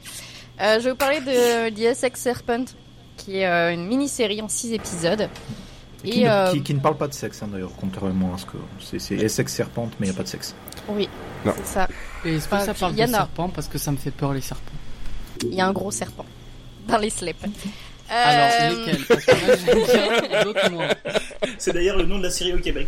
Un gros serpent dans les slips. Exactement dans le slip. C'est très, Euh, très non, mal vendu non. là-bas d'ailleurs. Ça donnait pas. Mal- malheureusement, non, ça s'appelle juste le serpent de l'Essex euh, au Québec. Donc, euh, Bah oui, évidemment. C'est très C'est décevant. pas- On peut pas être bon à chaque fois. hein. Euh, pour vous résumer la série, on y suit euh, Cora Seaborn qui est jouée par Claire Danes et euh, juste après, euh, juste après la mort de son mari qui était aussi riche que violent avec elle, eh bien elle décide de commencer à vraiment vivre et euh, elle va entendre parler d'un serpent géant euh, qui terrorise un village de pêcheurs dans les sexes évidemment.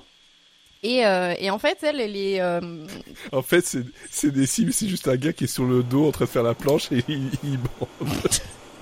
En fait, ils ont pompé le pitch à Lake Placid, en fait. ils ont pompé, oui. Terroristes, placide. Non, mais non. Dans, les terroristes dans les sexes. Oui. Oui. Elle, elle, elle, elle parle pas bien français. C'est il a un accent dans les sexes. Dans dans le les sexe. sexes. Moi, J'ai j'ai bien connu que les sexes c'est dans les slips. Je Bah, de je les sexes. dans les slips. Ça a changé, ça a changé Apple. hein. Eh, oh, Bah, le serpent, la pomme, non. C'est ça, voilà. Tout vient de là. La boucle est bouclée. Voilà. Euh, et donc en fait, euh, Cora, elle est à la base, elle est passionnée de paléontologie et euh, du coup, elle se dit que c'est un peu l'occasion de reprendre sa vie en main et elle va faire ses valises pour euh, partir dans ce petit village pour étudier le phénomène parce que parce que voilà, elle collectionne les fossiles, donc un de plus, un de moins, voilà. Elle va pas partir seule. Elle va être accompagnée de son fils, Frankie, et de ce qu'on va appeler la dame de compagnie, même si euh, elle est un peu plus que ça. Elle est sa meilleure amie, voire un peu plus que ça, euh, qui s'appelle Martha, qui est jouée par euh, Hailey Squires, et, euh, et elle sera rejointe un peu plus tard par le médecin de famille, qui, qui euh, Qui a le démon de l'Essex. C'est exactement ça. Euh, médecin de famille qui, qui a un peu aidé à pousser le vieux dans la tombe, euh, donc il a beaucoup de qualités. C'est le docteur Luke Garrett qui est joué par Frank Dillon. Et, euh, et lui, il a aussi euh, un gros crush euh, sur Cora. Peut-être aussi une des raisons de pourquoi il a poussé un peu le vieux dans la tombe. Mais bon, euh, on n'est pas là pour juger. Sauf que en fait, Cora, elle est pas vraiment intéressée euh, par euh, par Luke parce qu'à son arrivée dans le village, bah, elle va tomber sur Will Ransom qui est joué par Tom Hiddleston qu'on peut surnommer euh, Will Handsome parce que parce que c'est Tom Hiddleston. Euh, sauf que euh, Will, il est marié, il a deux enfants et surtout, bah, c'est le pasteur du village. Donc Et, et il est là, les sexes. il est là, Alex. Exactement là, Alex. Et, euh, et en fait, Cora va à tout prix étudier le serpent géant parce qu'elle est persuadée que c'est une. euh, Moi aussi. Euh, Euh, parce qu'elle pense que c'est une créature préhistorique qui a échappé à l'évolution. Tu penses Sauf que les gens du village, bah, ils, ils pensent un peu plus que c'est une créature divine qui est venue pour les punir de leurs péchés et pour les bouffer. Et surtout que, bah voilà, le serpent il commence à attaquer les gens et les gens meurent. Et euh, bah voilà, euh, le démon est sur terre et on va tous crever quoi. Repentez-vous. Et, euh, et en fait, bah, comme les attaques elles vont commencer juste après l'arrivée de Cora sur, euh, euh, dans le village, quoi, bah, il la voit un peu comme comme la menace. Et, donc ça va être une chasse à la sorcière où bah voilà, elle, incarne la citadine qui est qui est qui est pleine de péchés et, voilà qu'il faut éliminer. Sauf que bah, Will Ransom, il est un petit peu plus éduqué que les autres. Il va essayer de prendre sa défense jusqu'à ce que il veuille un peu trop prendre sa défense. Et, euh, et du coup, bah voilà, triangle amoureux, parce que pourquoi pas, euh, voilà, le, vous aurez, vous aurez peut-être compris que c'est un peu le thème biblique, hein, de- voilà, je, ce- ce- ça, ça y va un peu avec des gros sabots. Et, euh, et en fait, c'est, euh, non, non, pas du sabot, non. ça dépend. Euh, c'est une série qui va surtout parler de, de bigoterie, de ce que euh, l'ignorance et la fermeture d'esprit ça peut causer. Et euh, évidemment qu'il y a des histoires d'amour, des histoires de cul et, et pas que des histoires très heureuses. Et voilà, tout le monde n'aura pas son happy ending. Et, euh, et plus généralement, la série va parler aussi de la société londonienne de cette époque. Me demandez pas quelle époque, j'ai toujours pas retenu en quelle année ça se déroulait. Mais euh, bon, époque victorienne par là. Il y avait Tom Hiddleston, alors elle ne se souvient plus de rien.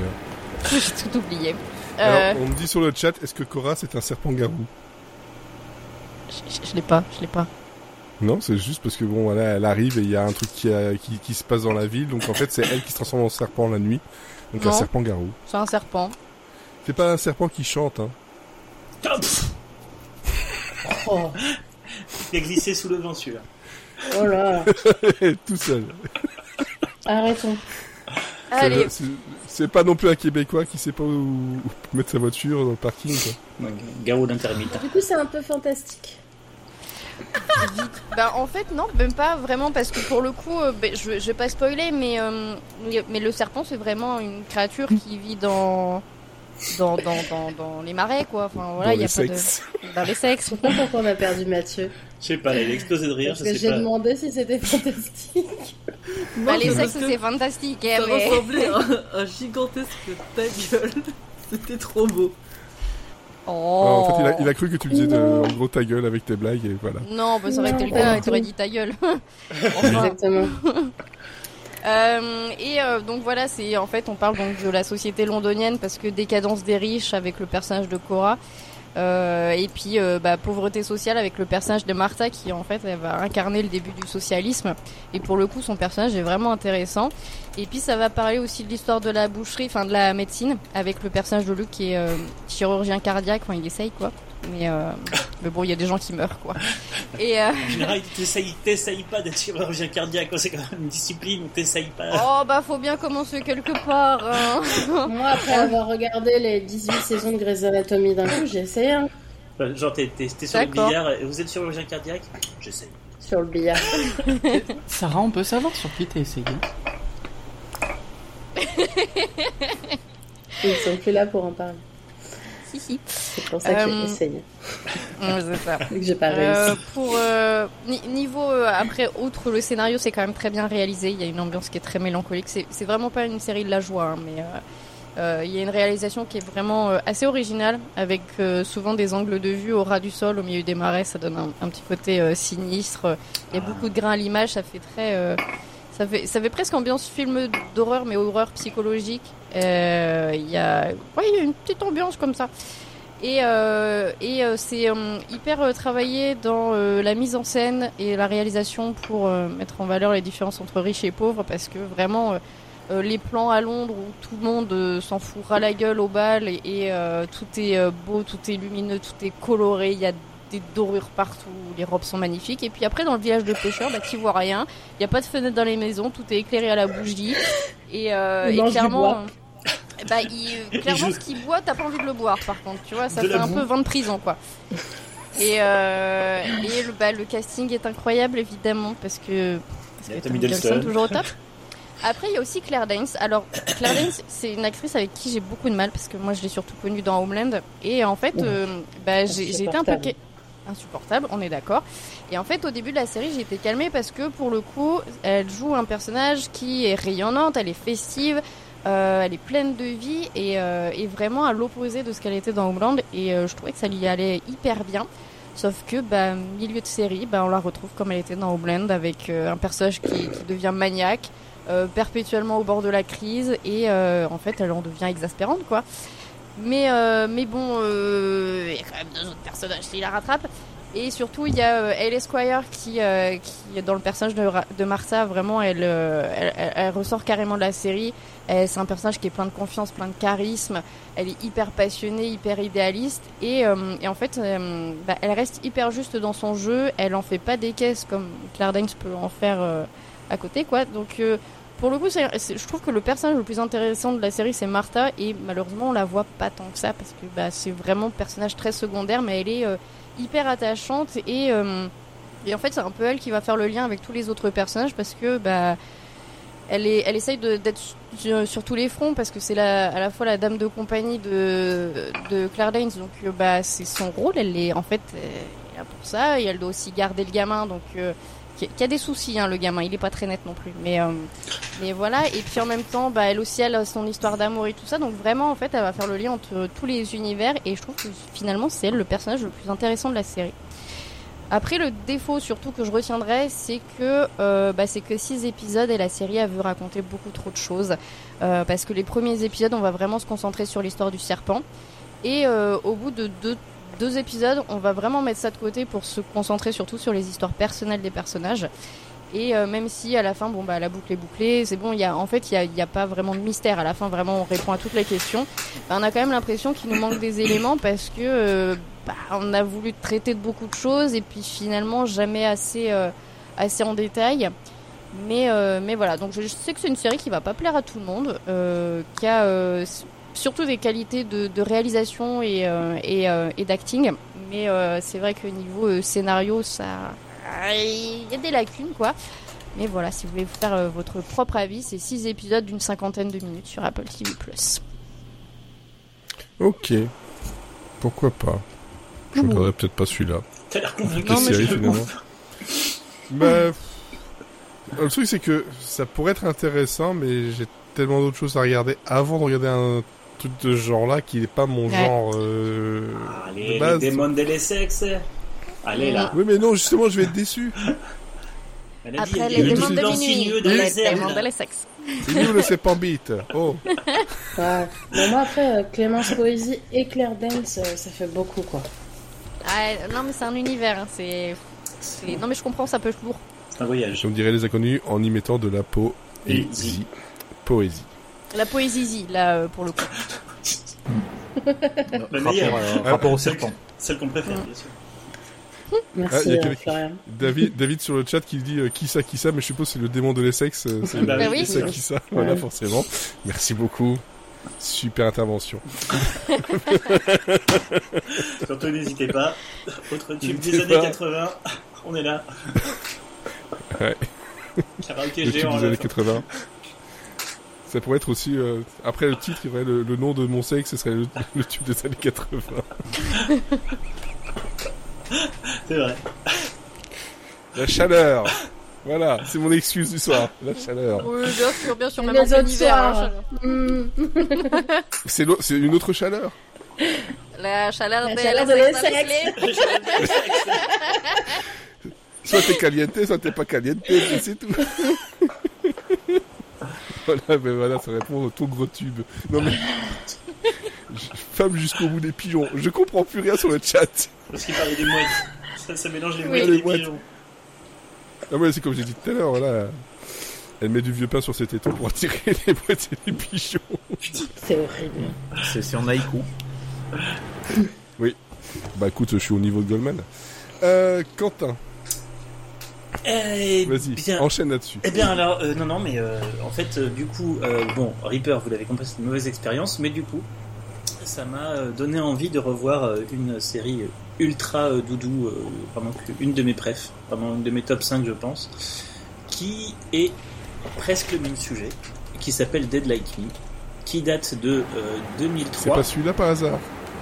Hein, Mathieu? Je réfléchis et je te redis. Eh ben, tu, euh, je vais te donner le pitch, tu devrais, euh, ça devrait te faire percuter si c'est ça. Donc c'est quand même en 2003, c'est 4 ans avant Reaper. Du coup, il y a, voilà, il y a pas d'excuse pour moi, mais bon, c'est pas la même cible, je sais. On va pas relancer le débat. Mais euh, donc voilà, donc c'est pourquoi cette reco? Bah parce que tout c'est pour moi c'est ce- tout ce que euh, Reaper n'est pas en fait, c'est-à-dire qu'on a une série qui clairement sait ce qu'elle veut être. C'est une tragicomédie euh, douce amère. Euh, la comédie, la tragicomédie, donc bah, c'est de l'humour noir, donc ça moi, je, je kiffe à 2000%. Et en plus, euh, il y a plein de petits éléments qui font fondre euh, votre petit cœur. Et c'est la deuxième chose que je préfère quand je regarde quelque chose. Donc voilà, de l'humour noir et euh, et de la tendresse et un peu de, de, de, de drame. C'est hyper bien écrit, donc voilà. Alors donc ça parle de quoi? Eh ben c'est euh, donc Georgia Lass qui est euh, une ado blasée donc de, de, de, de par sa condition. euh, qui ne sait pas ce qu'elle veut faire de sa vie, qui n'a rien envie de faire de sa vie, qui a arrêté ses Oui. études, ça rend On sa a trop une ado, quoi. Une ado. Voilà, ça, ça, ça a rendu euh, dingue euh, sa mère avec qui elle ne s'entend pas, qui la force à aller chercher un travail temporaire chez le Manpower euh, du coin, euh, où elle va entrer dans les pieds, mais bon voilà, elle décroche un truc, un job tout pourri. Et manque de bol, pendant sa première pause déj, eh bien les toilettes de la, de, de- de la station spatiale Mir qui s'est désintégrée en orbite, dont tous les débris, devaient tomber dans la baie de sa ville, lui tombe sur la bite. gueule Il a et donc l'atomise. J'ai dit bite. Une bite en or. En or. Oui, mais oui. Euh, Gold member. en orbite. Ah oui, d'accord.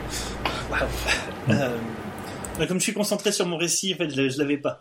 Euh, euh, donc, bah, c'est donc cette toilette de, de cuvette l'atomise littéralement telle, telle une roquette. Une toilette Euh, de cuvette, hein. T'es vraiment pas concentré, toi. Non, une cuvette de toilette. Donc voilà, et donc bah, ça la tue le jour, ce premier jour de, de son travail. Mais elle ne meurt pas, elle devient en fait une faucheuse, c'est-à-dire qu'elle reste sur Terre sous une autre apparence pour que les personnes qui la connaissaient de son vivant ne puissent pas la reconnaître. Et son job, c'est euh, de recevoir un post-it le matin avec le nom et une heure de nom de quelqu'un et, euh, et une heure de fauchage pour prendre son âme juste avant que cette personne ne meure de mort violente pour ne pas qu'elle souffre et ensuite de la guider vers la lumière. Voilà. Euh, et donc de manière assez euh, ironique, euh, cette gamine qui ne voulait pas travailler trouve un job, mais seulement une fois qu'elle est morte. Euh, et donc déjà juste ça c'est ça commence bien et ben donc elle est euh, ultra touchante cette euh, cette série euh, parce que ça va questionner plein plein de choses. C'est une série euh, de euh, Brian Fuller donc qui a créé Hannibal, qui a bossé sur Heroes, mais qui a aussi créé Pushing Daisies. Qui, si vous ne connaissez pas, enfin pour ceux qui nous écoutent, donc, qui ne connaissent pas Pushing Daisies, On a fait le pilote il n'y a pas très très ah bah longtemps. voilà. Euh, Et le- je je- je pas le tiens quand- rappeler, mais je c'est à tiens peu quand près même la même chose.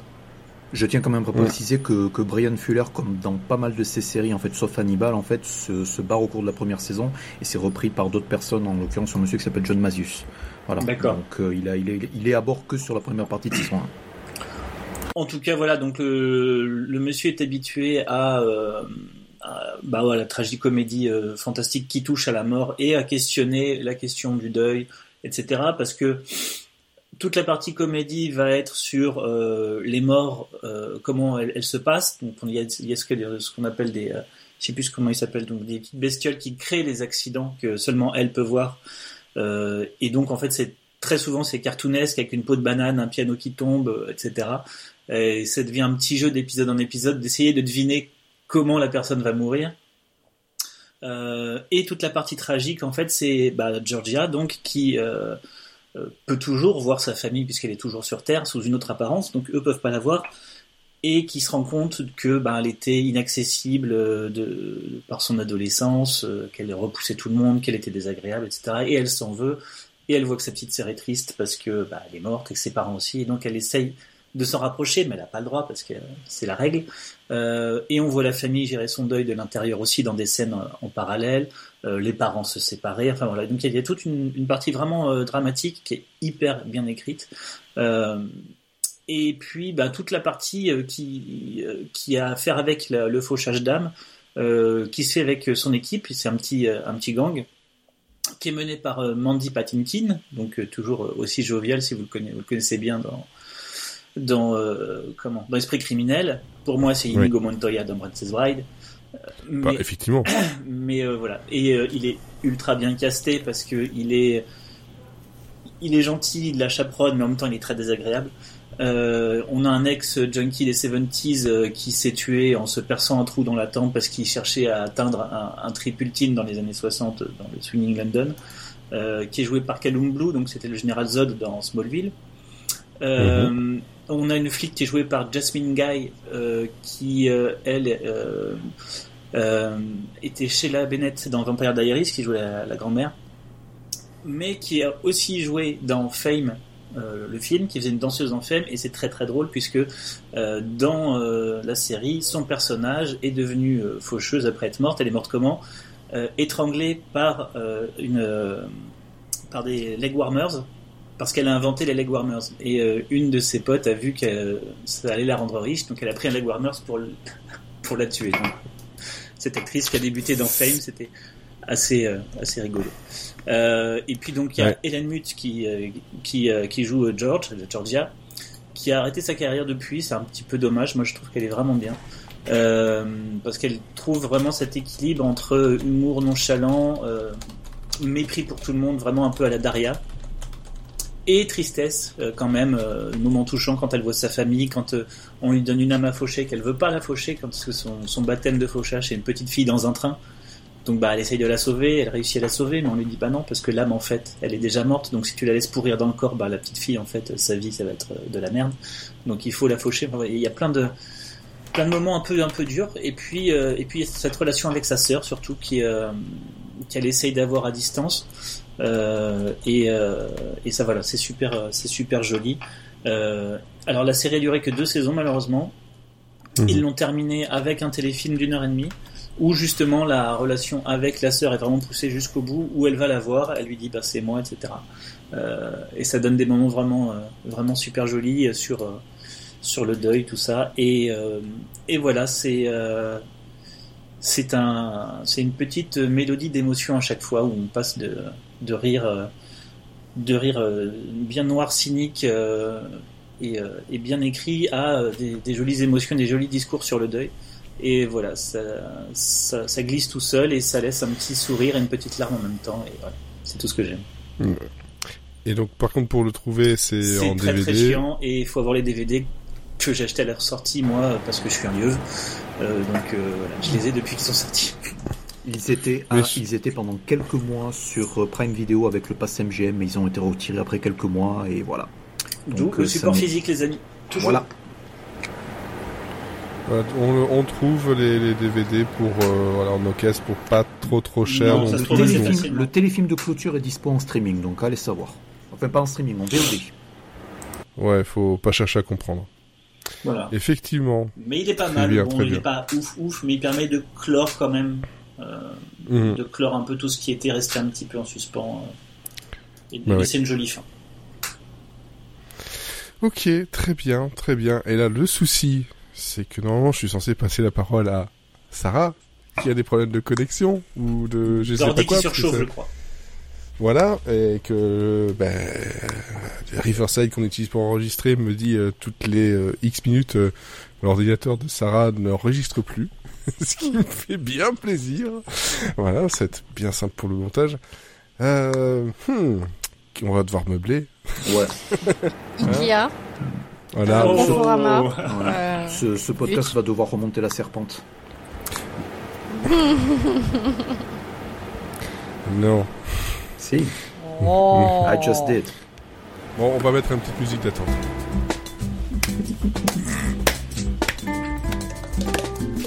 Je me remets à faire le bonhomme euh, en plastique qui fait boulou les bras. Ouais, moi je prends l'ascenseur. Ah merde. Delicato Filippo la Villa Henri, la J'aime bien ville. tous ces gags visuels dans un podcast. Oh, bah écoute, euh, on- voilà. Pour nos C'est amis pour qui leur rendre que plus le, que le je son. faire des bruits. Hein. Il y a que le son de, de gens qui frappent, ça fait un peu bizarre. Genre, t'avais C'est la cette, mu- cette musique-là qui sonne. Attends, bah alors, alors.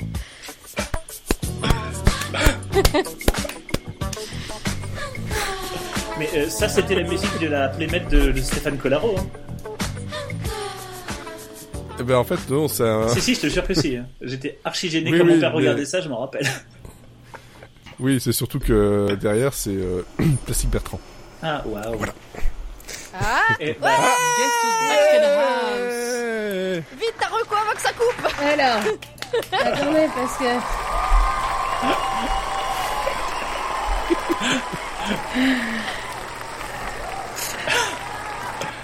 allez, Ça le, ne s'arrête jamais le temps que tu, le temps que tu fasses ça, ça va recouper. Infernal. Ça dure 36 secondes de que Euh, non mais en plus j'ai dû redémarrer et je crois que j'ai perdu toutes mes notes donc euh, ça va être vraiment super. Et Pour, euh, comme je te disais ici avec des notes. Un Euh, nouvel ordi. Euh, ouais ouais bah non. Euh, du coup bah écoutez je sais pas quoi vous dire. Je voulais vous parler de Working. Moms. Fais la repose, tu Euh, vas assurer, tu vas assurer. Je, bah, Working Moms, du coup, c'est une petite série très sympathique qui vient tout juste de se terminer, qui est disponible depuis. Euh, la- euh, ils ont mis en ligne sur Netflix à l'international au moment de la saison 3. Donc là, tout est dispo sur, euh, sur Netflix. Euh, Il y a sept Ouais. saisons. Euh, et du coup, c'est une série canadienne qui a été créée par Catherine Reitman. Catherine Reitman, qui est à la fois créatrice, réalisatrice et qui joue un des rôles principaux. Pour ceux qui ne, pour qui le nom Reitman dit quelque chose, c'est effectivement Ben oui. la fille d'Ivan Reitman, euh, Oui. réalisateur entre autres des cultissimes SOS Fantôme. Euh, alors pourquoi je voulais parler de Working Moms? Parce que la dernière fois j'ai fait une reco euh, sur euh, de celle qui ose.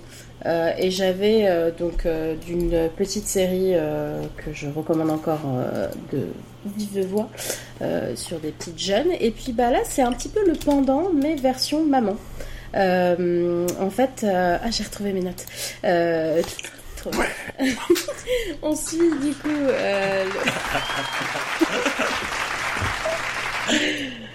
Ça marchait quand même mieux depuis la montagne avec la connexion 4G de mon téléphone que depuis Paris. hein. C'est quand même incroyable. Euh, Ouais, donc, Paris. C'est moins chaud. voilà. Euh, du coup, ça parle donc de quatre euh, mamans qui euh, bah, reprennent le boulot après leur, euh, leur congé maternité.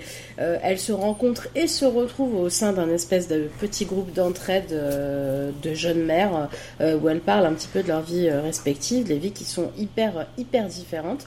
Donc il y a Kate, Anne, Frankie et Jenny. Alors ça, c'est les personnages principaux de la première des premières saisons.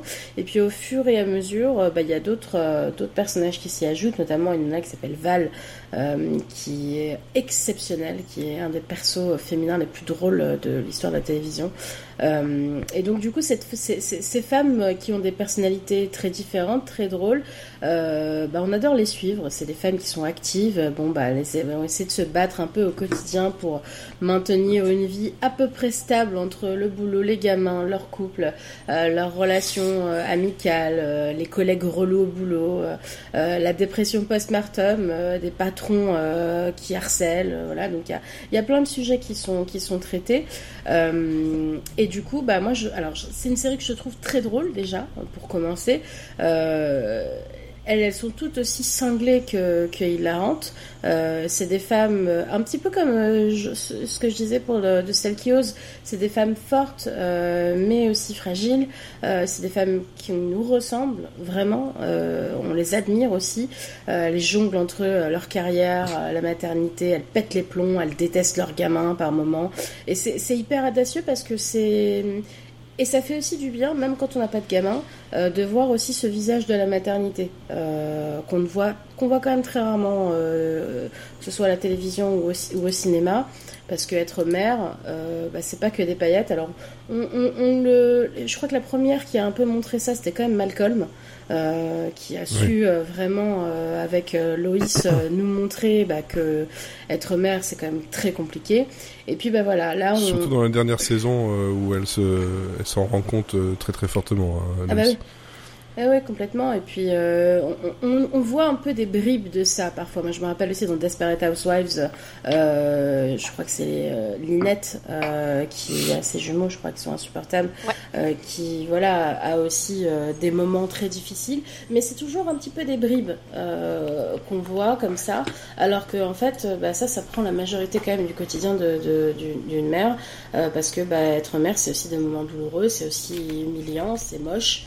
Euh, et, ce qui est hyper intéressant avec, euh, avec Working Mom, c'est qu'elles arrivent euh, de façon très pertinente et audacieuse à parler de ce, de ce visage-là de la maternité, avec humour aussi, euh, et, a réussi à vraiment euh, allier ça euh, à une vie professionnelle tout aussi épanouissante que la vie, on va dire, de, maman et de famille.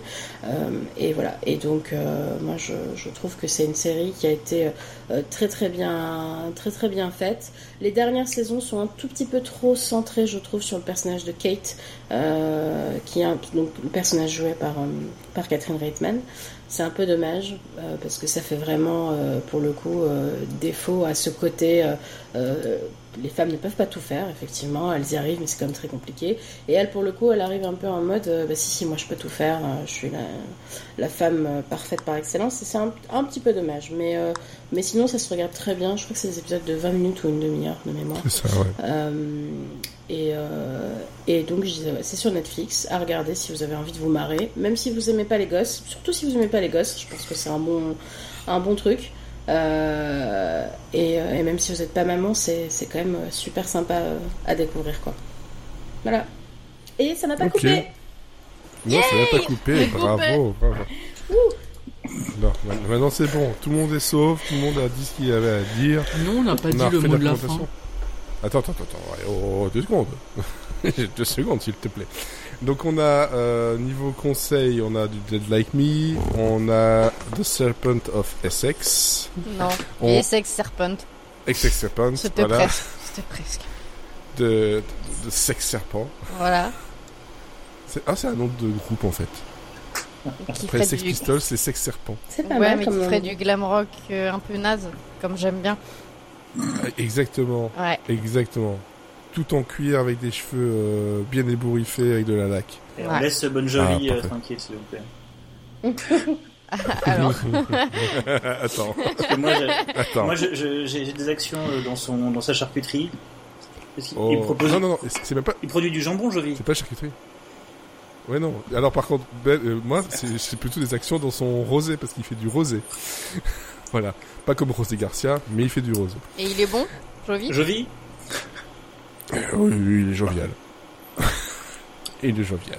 Donc on a eu ça, on a une non-reco euh, d'Idol. hein. Ne regardez pas ça, c'est de la merde. Sauf si vous aimez les tétons Voilà, mouettes. les tétons, les tétons mouettes, oui, c'est aussi un nom de film, hein, après les tétons flingueurs. euh, Franck Dubos, si tu nous regardes, les tétons mouettes. voilà. Il était ton mouette. Euh, donc Working Moms, euh, moi c'était Platonic sur Apple TV+, et donc après bon, on a parlé de Reaper, donc ça fait quand même un beau beau beau programme. Dans deux semaines on fait le pilote de Young Indiana Jones. Comme par hasard ça tombe la semaine de la sortie du nouveau Qu'est-ce Indiana que Jones. c'est bien fait C'est Ah, C'était pas ça. du tout, eh, c'est pas du tout la raison du pourquoi, mais bon bref, Je, ça, je crois que c'est le, bien. je crois que c'est le- la destinée du cadran, quoi. Pardon, c'est l'inverse. C'est ça. Effectivement. Et la semaine prochaine, c'est donc Phase B spéciale fête de la musique. Et puis après, ben, on aura terminé la saison. Donc, euh, Oh non qu'est-ce qu'est-ce qui va se passer après? Eh ben, il y aura Capillo titré. Voilà. Un petit peu après, pas très longtemps après. Donc, euh, mais pas trop à attendre. Ra- rappelle, Euh, rappelle ce que c'est à l'audience exténuée, euh, Frédéric. Je suis exténué aussi. D'accord. Alors, Capillo titré est un jeu où l'on va devoir créer des titres qui sont titrés par les cheveux. Euh, ça c'est le, le, le slogan donc avec des euh, différentes catégories, des noms de films, des noms de des slogans, des dictons, etc. Et on va devoir créer des titres parfois scabreux, parfois pas, avec des règles et des contraintes. euh. Et tout ça va être l'idée du euh, titre, le fameux titre qu'on dit à chaque fois après un truc qui est un peu tendancieux. Voilà comment on crée un jeu. Hein. Ça aurait pu être un, un jeu à voir, mais, euh, mais non. Mais non. Pas encore. Ouais, c'est ça, pas encore. pas encore. Je, je dois sortir la version carte euh, que je mets en vente euh, dans, toutes les, dans tous les magasins. c'est ça sur ton Kickstarter. Ne, ne me tente pas. J'y ai déjà pensé. Donc le mot de la fin. Alors, Florian. Euh, oui, c'est- on m'entend, c'est vrai. Euh, Oui, oui. Ok. la musique dans la peau. Peut-être tellement l'avoir dans la tête. Non, dans la peau. Ah, pardon. Euh, Mathieu. Euh, les mouettes. Mouette. Sarah. Euh, le sexe En 3. Euh, mouette. Sexe. le, le sexe Le sexe. Elodie. Pas de téton, du coup. Il Quentin. était ton peu. Merci. Il était ton peu. je me suis dit, mais qu'est-ce que ça va être? Oh, moi je dirais joufflu. euh, voilà, je sais pas pourquoi. Non, mais- non, voilà. mais- Je je- souffle. Je voulais que ce soit merci pour m'avoir accueilli, mais sinon, si vraiment faut que ce soit un mot, je dirais barjabule. Ah, bon, ça me va. C'est Ça me un convient très très joli très mot bien. avec beaucoup de syllabes, j'aime bien. Et donc, René, on vous donne rendez-vous.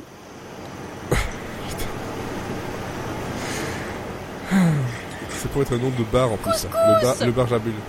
Non, ça c'est Oui. le chat de C'est un, Sarah. c'est un chat. Donc on vous souhaite Ah bon euh, bah, une bonne semaine, une bonne euh, canicule, une bonne tout ce que vous voulez. Et puis bah, surtout une bonne...